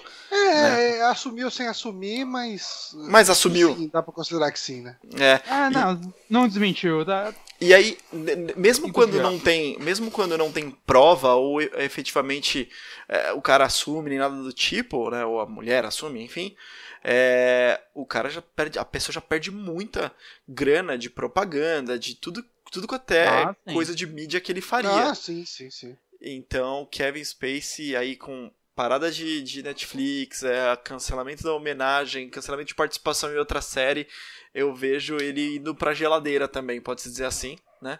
Uhum. Não, não que ele Eu seja que contratado de uma, mas vão Ah, acabar. é, bom tempo. Já ia ser a última temporada, não vão cancelar uma série milionária por isso, saca? Infelizmente. Não sei se infelizmente, né? Também é é uma série, é tantas pessoas envolvidas, ia ser uma perda tão grande pra todo mundo por causa de uma pessoa, saca? É, Eu, eu não sabia dizer qual seria a situação mais adequada para É, é, isso. porque tem o lance também que se você corta, tipo, o meio que protagonista da série, Ah, é, tipo, você, cai tudo, né? É Mata a como série. Se fosse um, Ah. É como se fosse um castelo de cartas. Não, não. Tira E, uma, cai e- tudo. não, e assim, o, o Kevin. O Ke, nossa. O Kevin Spacey, ele é imprescindível pro House of Cards. Não é como, assim, a, a mágica que fizeram com o Spartacus, com o cara que, que. o protagonista que faleceu e colocaram em outro lugar.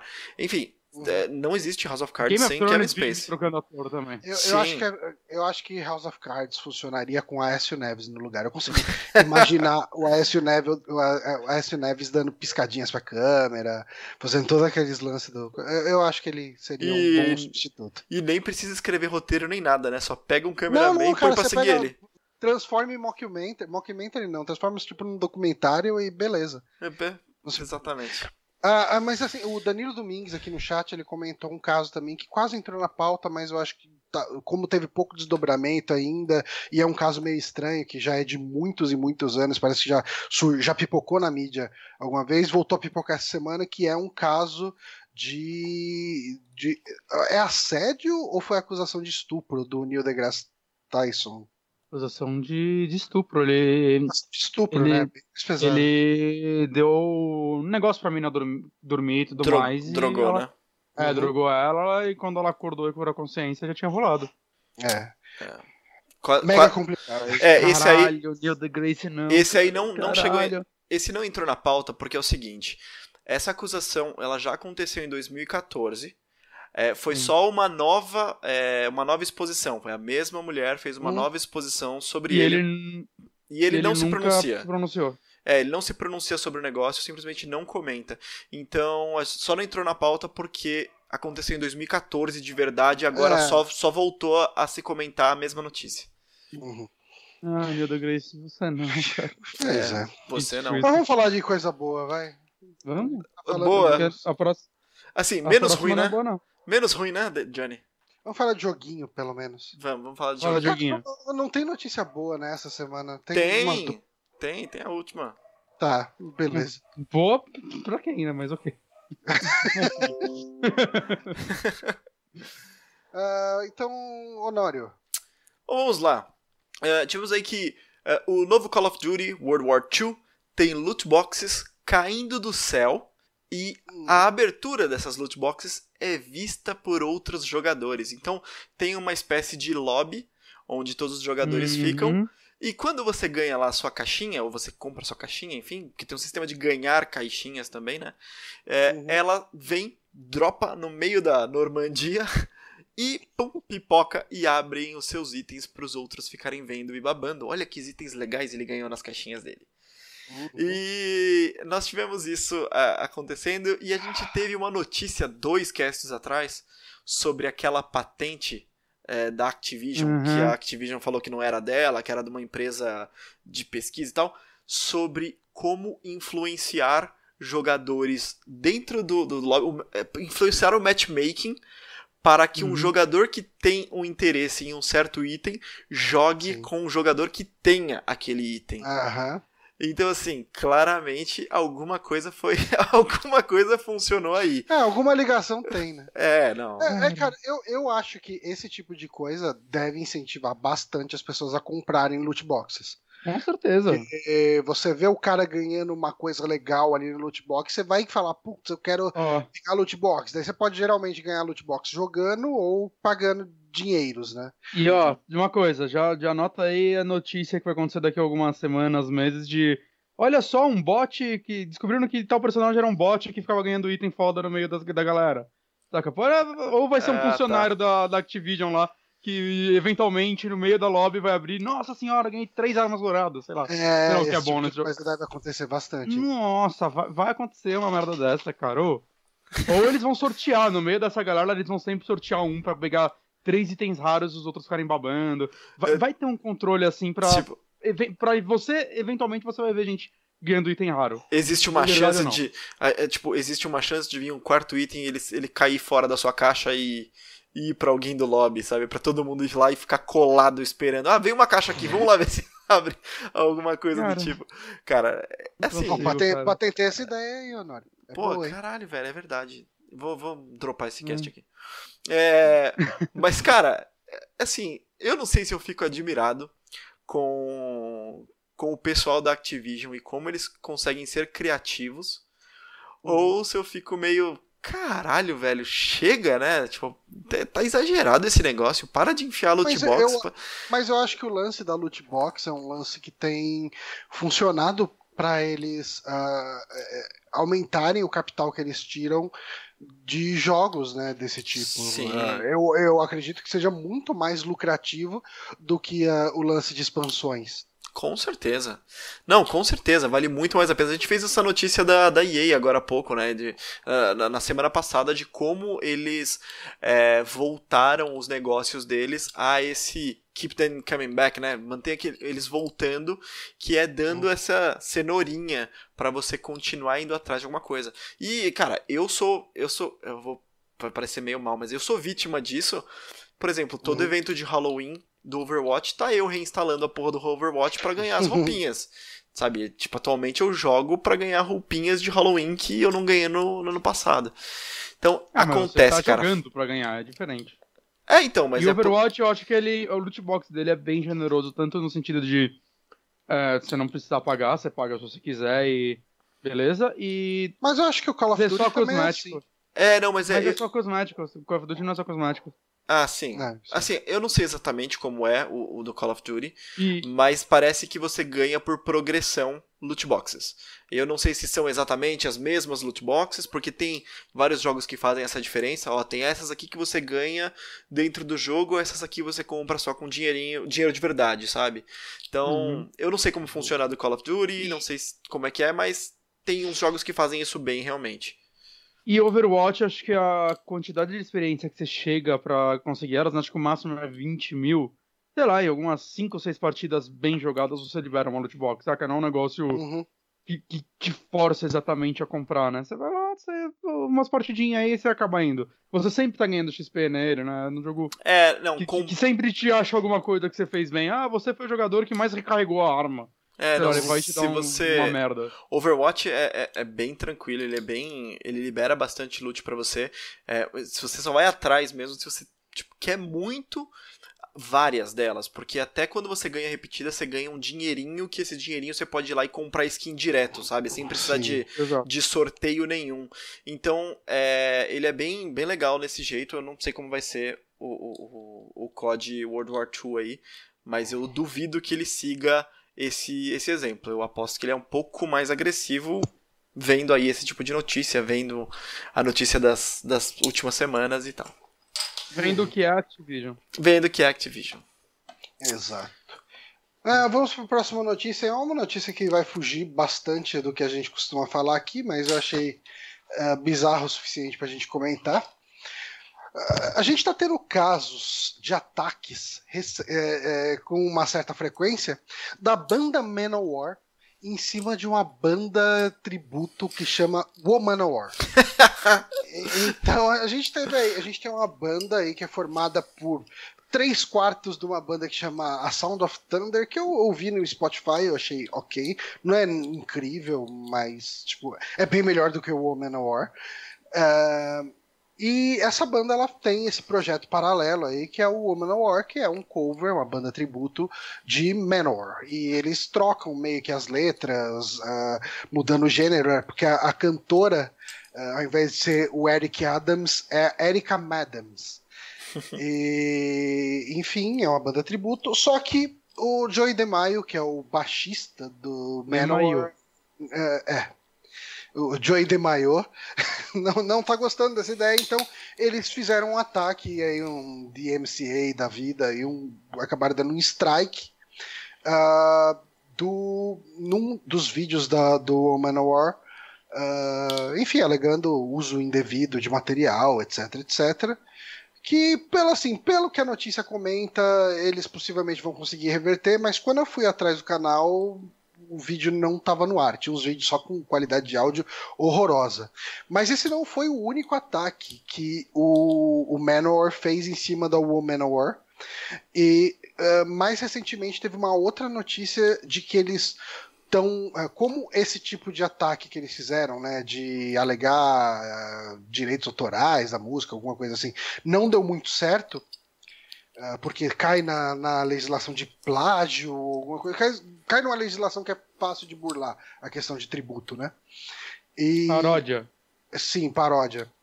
E daí, Plá, plágio que... é a parada que eles poderiam se caísse lá. É. Ah, Plá, plágio foi o que eles alegaram, né? É. Uhum. Uh, o que aconteceu mais recentemente foi que eles uh, deram um cease and desist, que é enfim, uma notificação para a pessoa parar de fazer aquilo, senão vai tomar um processo, porque o Manowar tá usando uma logomarca muito parecida com a do Manowar. Que basicamente é a logo do Manowar com WO na frente. Tipo, a mesma letra e tudo mais. Agora, assim, a gente, a gente como a gente discutiu aqui, principalmente no último podcast, a gente é bastante da questão do. Uh, o Bonatti ele toca, né, e tal, apesar dele tocar só som próprio, né? Tipo, um outro cover no meio, né, do, do, do setlist, mas você nunca foi uma banda tributo exatamente. Não. As uh, atuais não. Cara, eu me pergunto o que passa na cabeça de um cara que vê uma banda fazendo, de certa forma, um tributo, uma homenagem e, e falando o quanto que eles gostam do trabalho seu. E fortalecendo o você... seu nome nos lugares. Totalmente, totalmente. E, e, o que leva um pau no cu a chegar e falar: não, cara, eu vou processar você, eu vou acabar com você, você oh. nunca mais vai fazer oh. um cover novo. Vou, vou, fazer, é, minha, teve, vou fazer minha teoria teve aqui. Teve Metallica com Bitálica também, né? Que era, eu acho que é até mais absurdo. Então, vou fazer minha teoria aqui, porque eu não conheço o tamanho de, de, de, de nenhuma das duas bandas, que Manowar, whatever. Mas, é, essa notícia tá no saque. Então, teve alguma repercussão, certo? Uhum. A gente saberia que existia, a gente saberia que ia, ia existir o, o Manowar? Ah, não, de maneira nenhuma. Nunca tinha ouvido falar. Mas eu não então... volto muito atrás. Tipo, eu, eu, eu não, cago pra Manowar, por exemplo. Quantas bandas tributo existem no mundo, tipo, em qualquer canto? Eu, não, mas bandas eu quero dizer de, que o Manowar, ele talvez você tenha... Gosta, normalmente você conhece alguma grande, né? Normal. O Iron Maiden tem Iron Maidens, alguma coisa assim, que é, é uma banda tributo só feita de mulheres também e tal. E, e, assim, pelo que eu sei, o Iron Maiden sempre apoiou bandas tributos, né? Tanto que antes, pelo menos, no site deles tinha uma lista de bandas tributos é, oficiais, né? Aqui no Brasil até tinha a Children of the Beast, acho que era o nome. Uhum.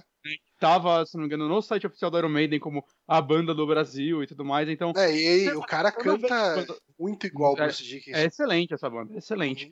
Uhum. E, saca, eu vejo normalmente as bandas apoiando bandas cover e não querendo derrubar elas, assim. Então, não, o que eu é quis que dizer foi, será que o Manowar não fez isso justamente pra, pela chamada?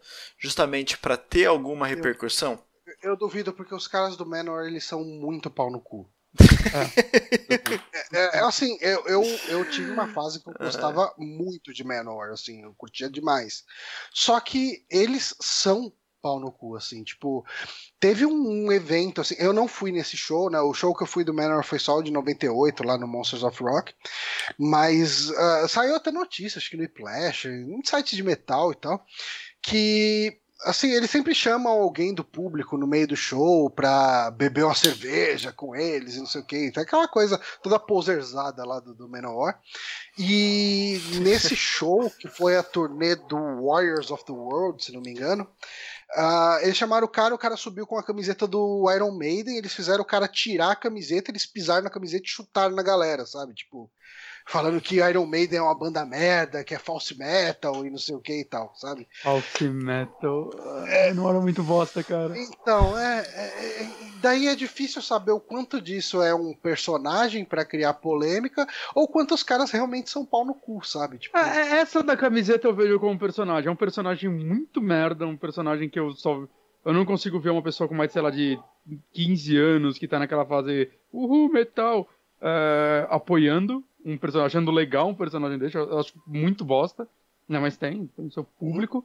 Mas, assim, o que ele tá fazendo agora, né? De, cara, virar um processo legal o negócio. Isso não é personagem, cara. Virou legal a parada. Não é, é ele dando um comentário falando, é, essas manda cover, nunca vai ser a gente. É, é ou falando de... uma coisa do tipo. Não, tem, tem metal, né? acionados no meio. Uhum. Então, cara, puta, cara, eles são ah, como eu odeio essa banda, cara. Eu, eu, já não gosto do som deles, e aí acontece essas coisas, eu pego um asco deles, cara. Mas, é... enfim, é, mas enfim, pelo menos o menor acaba no final do ano. É? É, eles acho que já declararam que, que a banda vai só até o final do ano e vai acabar. Ah, mas... Aí depois, é, daí depois rola aquelas, aquelas turnês de reunião, né? Que sempre e é acontece. É dá mais dinheiro. É. a gente tá caindo, eles estão começando a. Puta, faz tempo que a gente faz uma polêmica. Vamos fazer umas polêmicas aí pra galera lembrar da gente. Ó, a gente vai acabar. Dois anos vai ter reunião. Uhum. É, não, não, duvido, não. E vai todo mundo assistir e foda-se. Eu não. Eu também não. É, então vamos para a próxima notícia? vamos!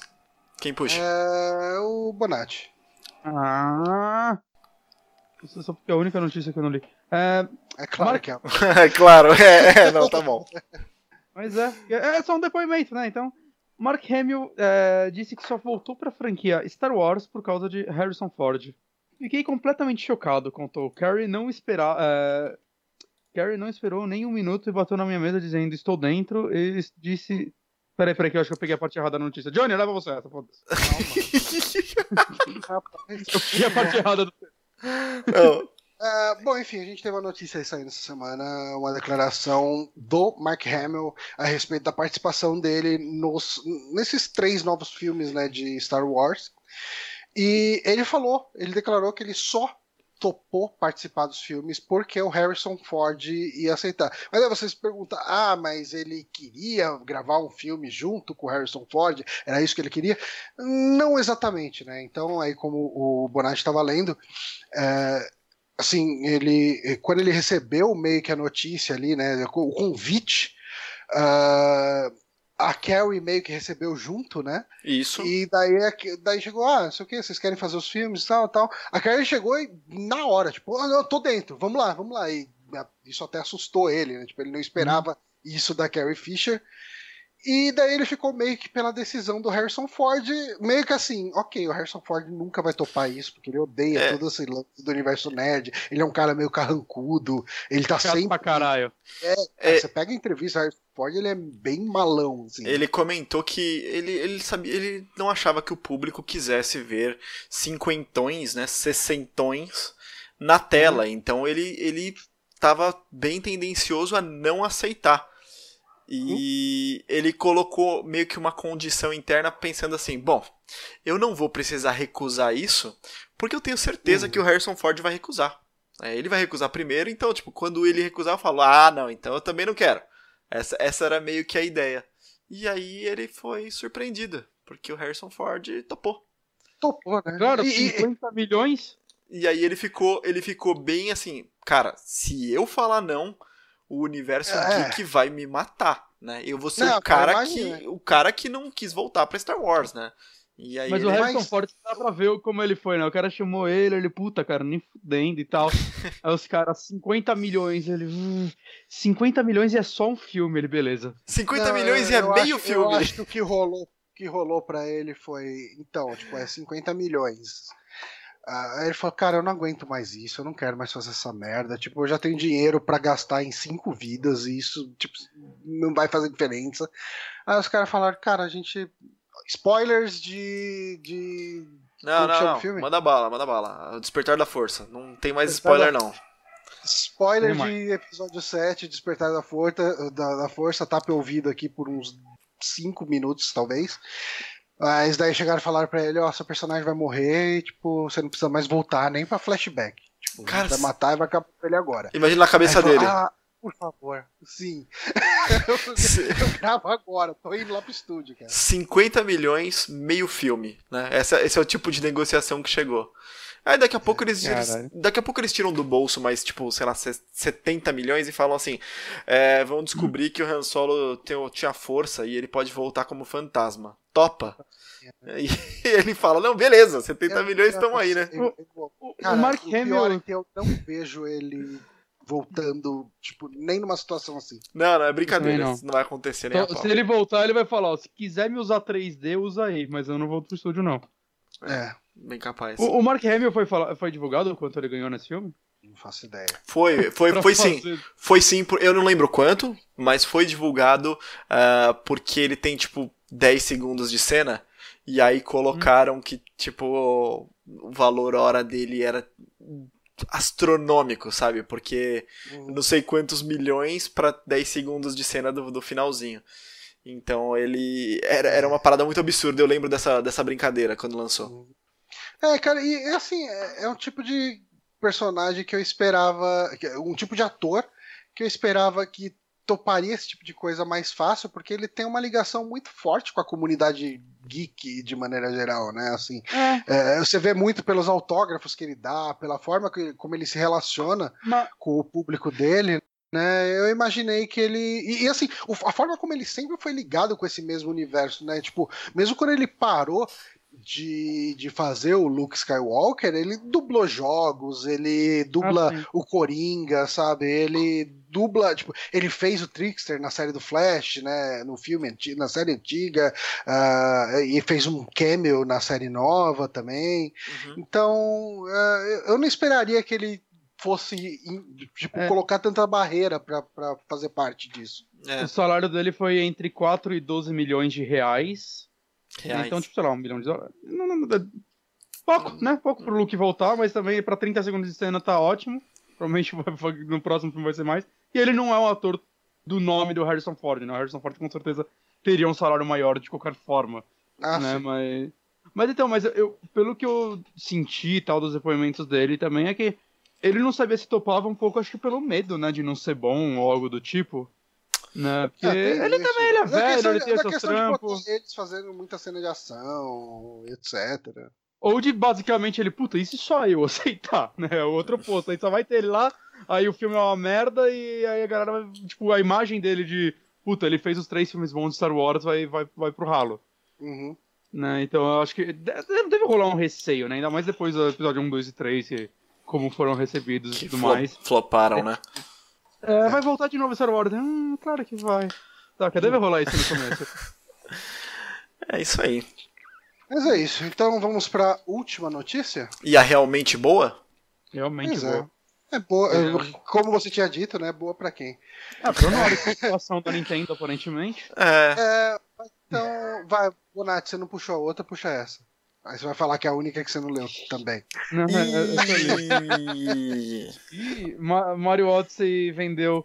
A notícia do Honório é que ele vendeu 500 mil cópias no Japão nos primeiros três dias, e mas o completo seria que ele vendeu aproximadamente 2 milhões de cópias no mundo inteiro em três dias. Isso. O que é um número, né? Eu não sei se. É, A Nintendo, a Nintendo foi no Twitter e colocou um, um, um- thank you lá e ela fez uma reunião com seus acionistas também.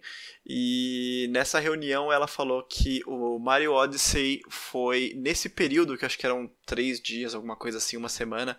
é, não, três dias. é, era o jogo que mais vendeu na história, né? Nessa quantidade, com essa velocidade toda, mais vendeu na história da Nintendo. Então ele é realmente um, É, um sucesso é- absurdo. O, o Mario mais vendido mais rápido de todos, né? Ele tem, ele bateu alguns recordes assim. E, e, e assim, ah, junto com essa notícia, eu acho que a outra acabou não entrando na pauta, mas eu acho que tá relacionado. Saiu uma projeção, né, esse, esse- essa semana, de que o Switch deve, em abril do ano, segundo a projeção da Nintendo, atingir o número de vendas do Wii U, do total da vida do Wii U. Caralho, muito rápido. Isso em um pouco mais do que um ano de vida do console. E, e aí, eu acho que isso tudo. ah, esse é um tipo de discussão que a gente vê recorrente e eu tô sempre contra esse tipo de discurso, que direto eu ouço pessoas falando: a Nintendo tinha que desistir do mercado de consoles, a Nintendo tinha que é, começar a licenciar o Mario para fazer tipo jogos para PlayStation e para Xbox e parar de fazer essas viagens de console e, e- e lançar numa caixa, sabe? Tipo, num, num console básico e potente, não sei o que. Cara, a, Nintendo não é sobre isso, cara. A, Nintendo é sobre entregar experiências diferentes, cara. Ela- eu acho que a, Nintendo sempre foi isso. E para cada Virtua Boy ou Wii U que ela erra, ela tem um Game Boy Advance, um Switch, um Wii que tipo, é um sucesso estrondoso. E, e- e eu acho que é legal que a gente tenha uma Nintendo maluca dando uma coisa diferente pra Sim. gente, cara. Entregando um negócio legal, sabe? Mas ainda assim, é, é um excelente número, tem- não sei quanto vai ser o número total, né? Mas você pega ainda franquias como, sei lá, Assassin's Creed e Call of Duty, ainda são franquias que anualmente batem muito esses números, saca? É meio assustador como essa indústria funciona. Ah, ninguém vai estar com esses jogos! Ah, vende Vende pra caralho. dinheiro. Sim. Assim, Né? mas é, é um outro tipo de jogo com outro foco, Com tem a questão certeza, do multiplayer, de comunidade, não sei o que. A gente tá falando de um jogo de plataforma single player, cara. Uhum. Quer dizer, ok, tipo, multiplayer local, mas Não, é uma, es- é uma experiência essencialmente single player. Sim, sim, Ah, o, sim. o multiplayer é bem safado, diga-se de passagem. E, e complementando a notícia, desses 2 milhões em 3 dias, aí foi, foi aparentemente foi, foi também projetado, foi, foi estimado, porque eles não têm os números exatos das vendas, mas 1.1, 1 ponto alguma coisinha? 1.1 milhão dessas vendas foram só nos Estados Unidos. Então, nos Estados Unidos vendeu é, um pouco mais que o dobro do Japão nesse mesmo período, mostrando o mer mercado. Normal, né? É um mercado muito maior. Sim, mas assim, o quanto eles estão abraçando proporcionalmente, porque basicamente todo mundo que tem um Switch comprou, né? O- o- Sim. então, assim, eles abraçaram muito a proporção de Switches em mercado para para Marios vendidos. O Switch Uhum. tá em. Acho que já tá nos 7 milhões, falaram? Hum, não lembro. Não lembro. Ó, eu o Mar- imagino o Márcio- que o Márcio acima de botou 50% aqui- vai estar aí. O Hã? Márcio botou aqui no chat aqui que hoje a Nintendo tweetou que é o jogo da franquia que vendeu mais rápido ever. A gente comentou isso aqui, né? É, foi o que eu falei. Ah, tá. Foi o que eu comentei, mas é, ele tá falando que a gente não presta atenção no chat, mas aparentemente ele não presta atenção no stream. Ih, Se ele quisesse, ele podia vir aqui falar com a gente, tá? Tô deixando claro aqui. Só não entra pra não cagar o layout, tá? Porque se você entrar vai cagar Ah, tudo. agora não. Agora já era. fuder. Mas. É, Ah, cara, mas. É isso. Marião, jogão foda. vendeu pra caralho. Merece vender mais. Venderam muito. Eu aí. acho. Mario, são- Mario é uma franquia, acho que sempre também vende a, a longo prazo, né? Digamos assim. E levando em conta no, o dia que esse Mario saiu, né? Que é um dia muito competitivo, né? Saiu Assassin's Creed Origins. Que Uhum. eu sei que uma galera vai falar, ah, mas mais um Assassin's Creed. Deve estar vendendo pra um caralho esse Assassin's Creed, porque Assassin's Creed é muito grande.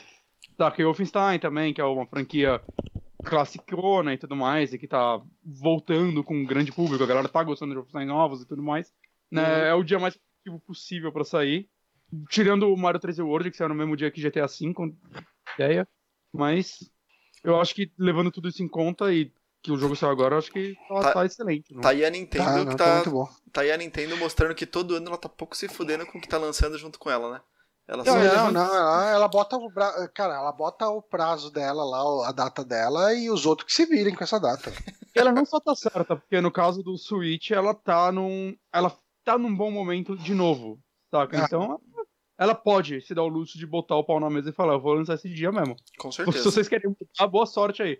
E, e só falando, o 3D World que saiu pra Wii U, né? Eu tô vendo aqui, videogame Charts, não um número exato e tudo mais, mas vendeu no total de É, é, vida é um- é muito mais um termômetro do que qualquer É. outra coisa.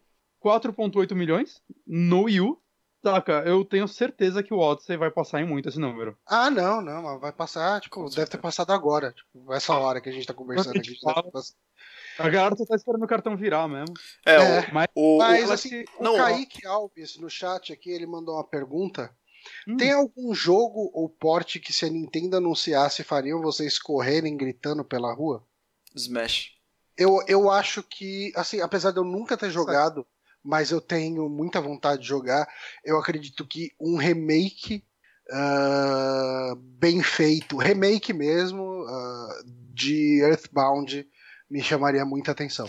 Ah, Porque, Pra- porque a Nintendo manda muito bem em fazer remake, cara. Pra mim, se, lance, se anunciar Smash, eu não só compro o Smash, como mais três controles imediatamente pra jogar com, com os meus primos.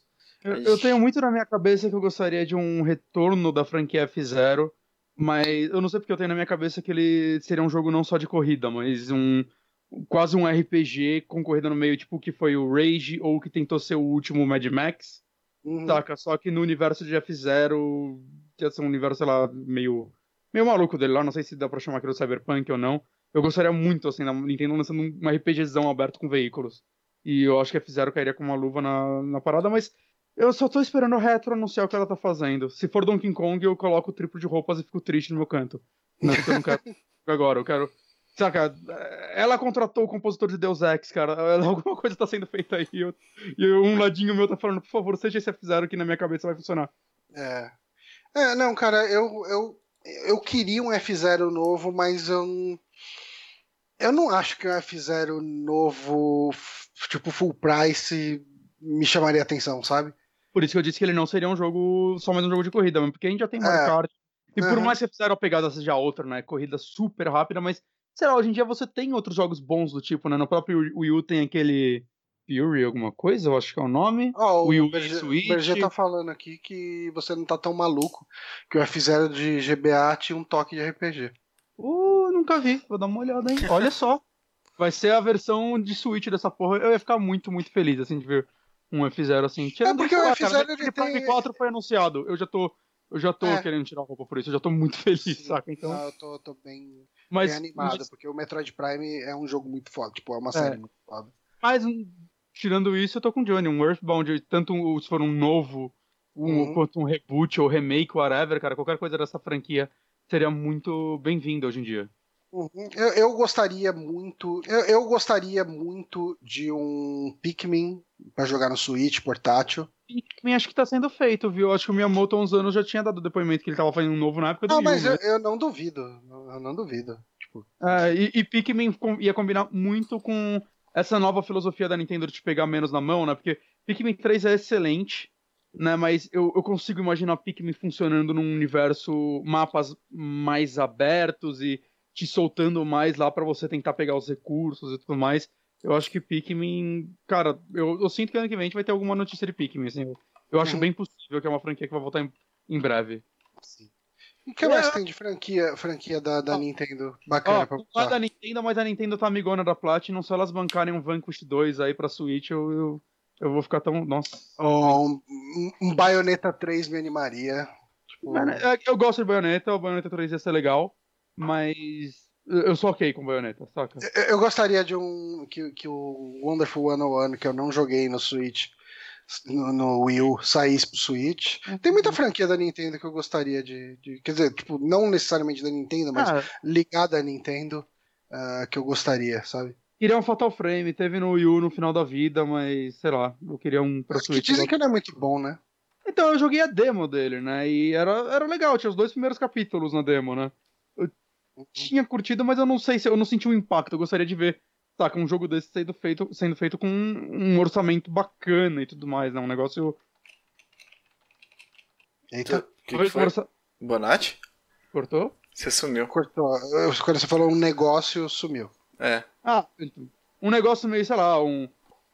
Tipo, sei lá, o que foi o último Evil, o, o Evil Within, saca? Tipo, Uhum. um investimento maior pra tentar trazer algo um pouco mais único, porque eu sinto que a franquia é a mesma coisa desse primeiro jogo, né? Pelo que eu joguei dele, ele ainda trazia o lance de você colocar o tablet na cara e tudo mais se você quisesse, o que é uma ideia que nunca funcionou muito bem, né? Mas eu não sei, uma- um novo passo pra essa franquia sendo feita no, no Switch, visto que a Nintendo é dona de uma parte dela, e seria legal ela ter uma franquia de terror aí, ou talvez até no Darkness, né? Ela como franquia de terror, porque ela parece que renovou o nome dela, a licença dela há um ou dois anos. Uhum. Seria interessante ver ela trabalhando num jogo de terror. Eu gostaria de ver um jogo de terror pra Nintendo. Pra Nintendo não um time interno necessariamente, mas ela É, contratou um alguma estúdio pra sim. fazer isso. Eternal Darkness queria bem, que ele era um jogo com ótimas ideias em sua época. Nice. Mas- Bom, bem ou mal, a gente acabou tendo aí uma enquete, né? Foi- É verdade. Rolou, rolou a discussão da enquete aqui, a gente só não teve esse input vindo por, por parte dos ouvintes, enfim, por parte do público. Mas eu acho que com isso a gente pode encerrar esse podcast, Isso aí. certo? Eu deixo. Queria agradecer muito aqui a presença de todo mundo que está acompanhando aqui no chat, inclusive do Márcio, que está lá comentando com a galera, xingando a gente. Ah, agradecer também ao Honório e Bonatti. De nada. É. E é isso então, galera. Até semana que vem. Falou! Tchau, tchau.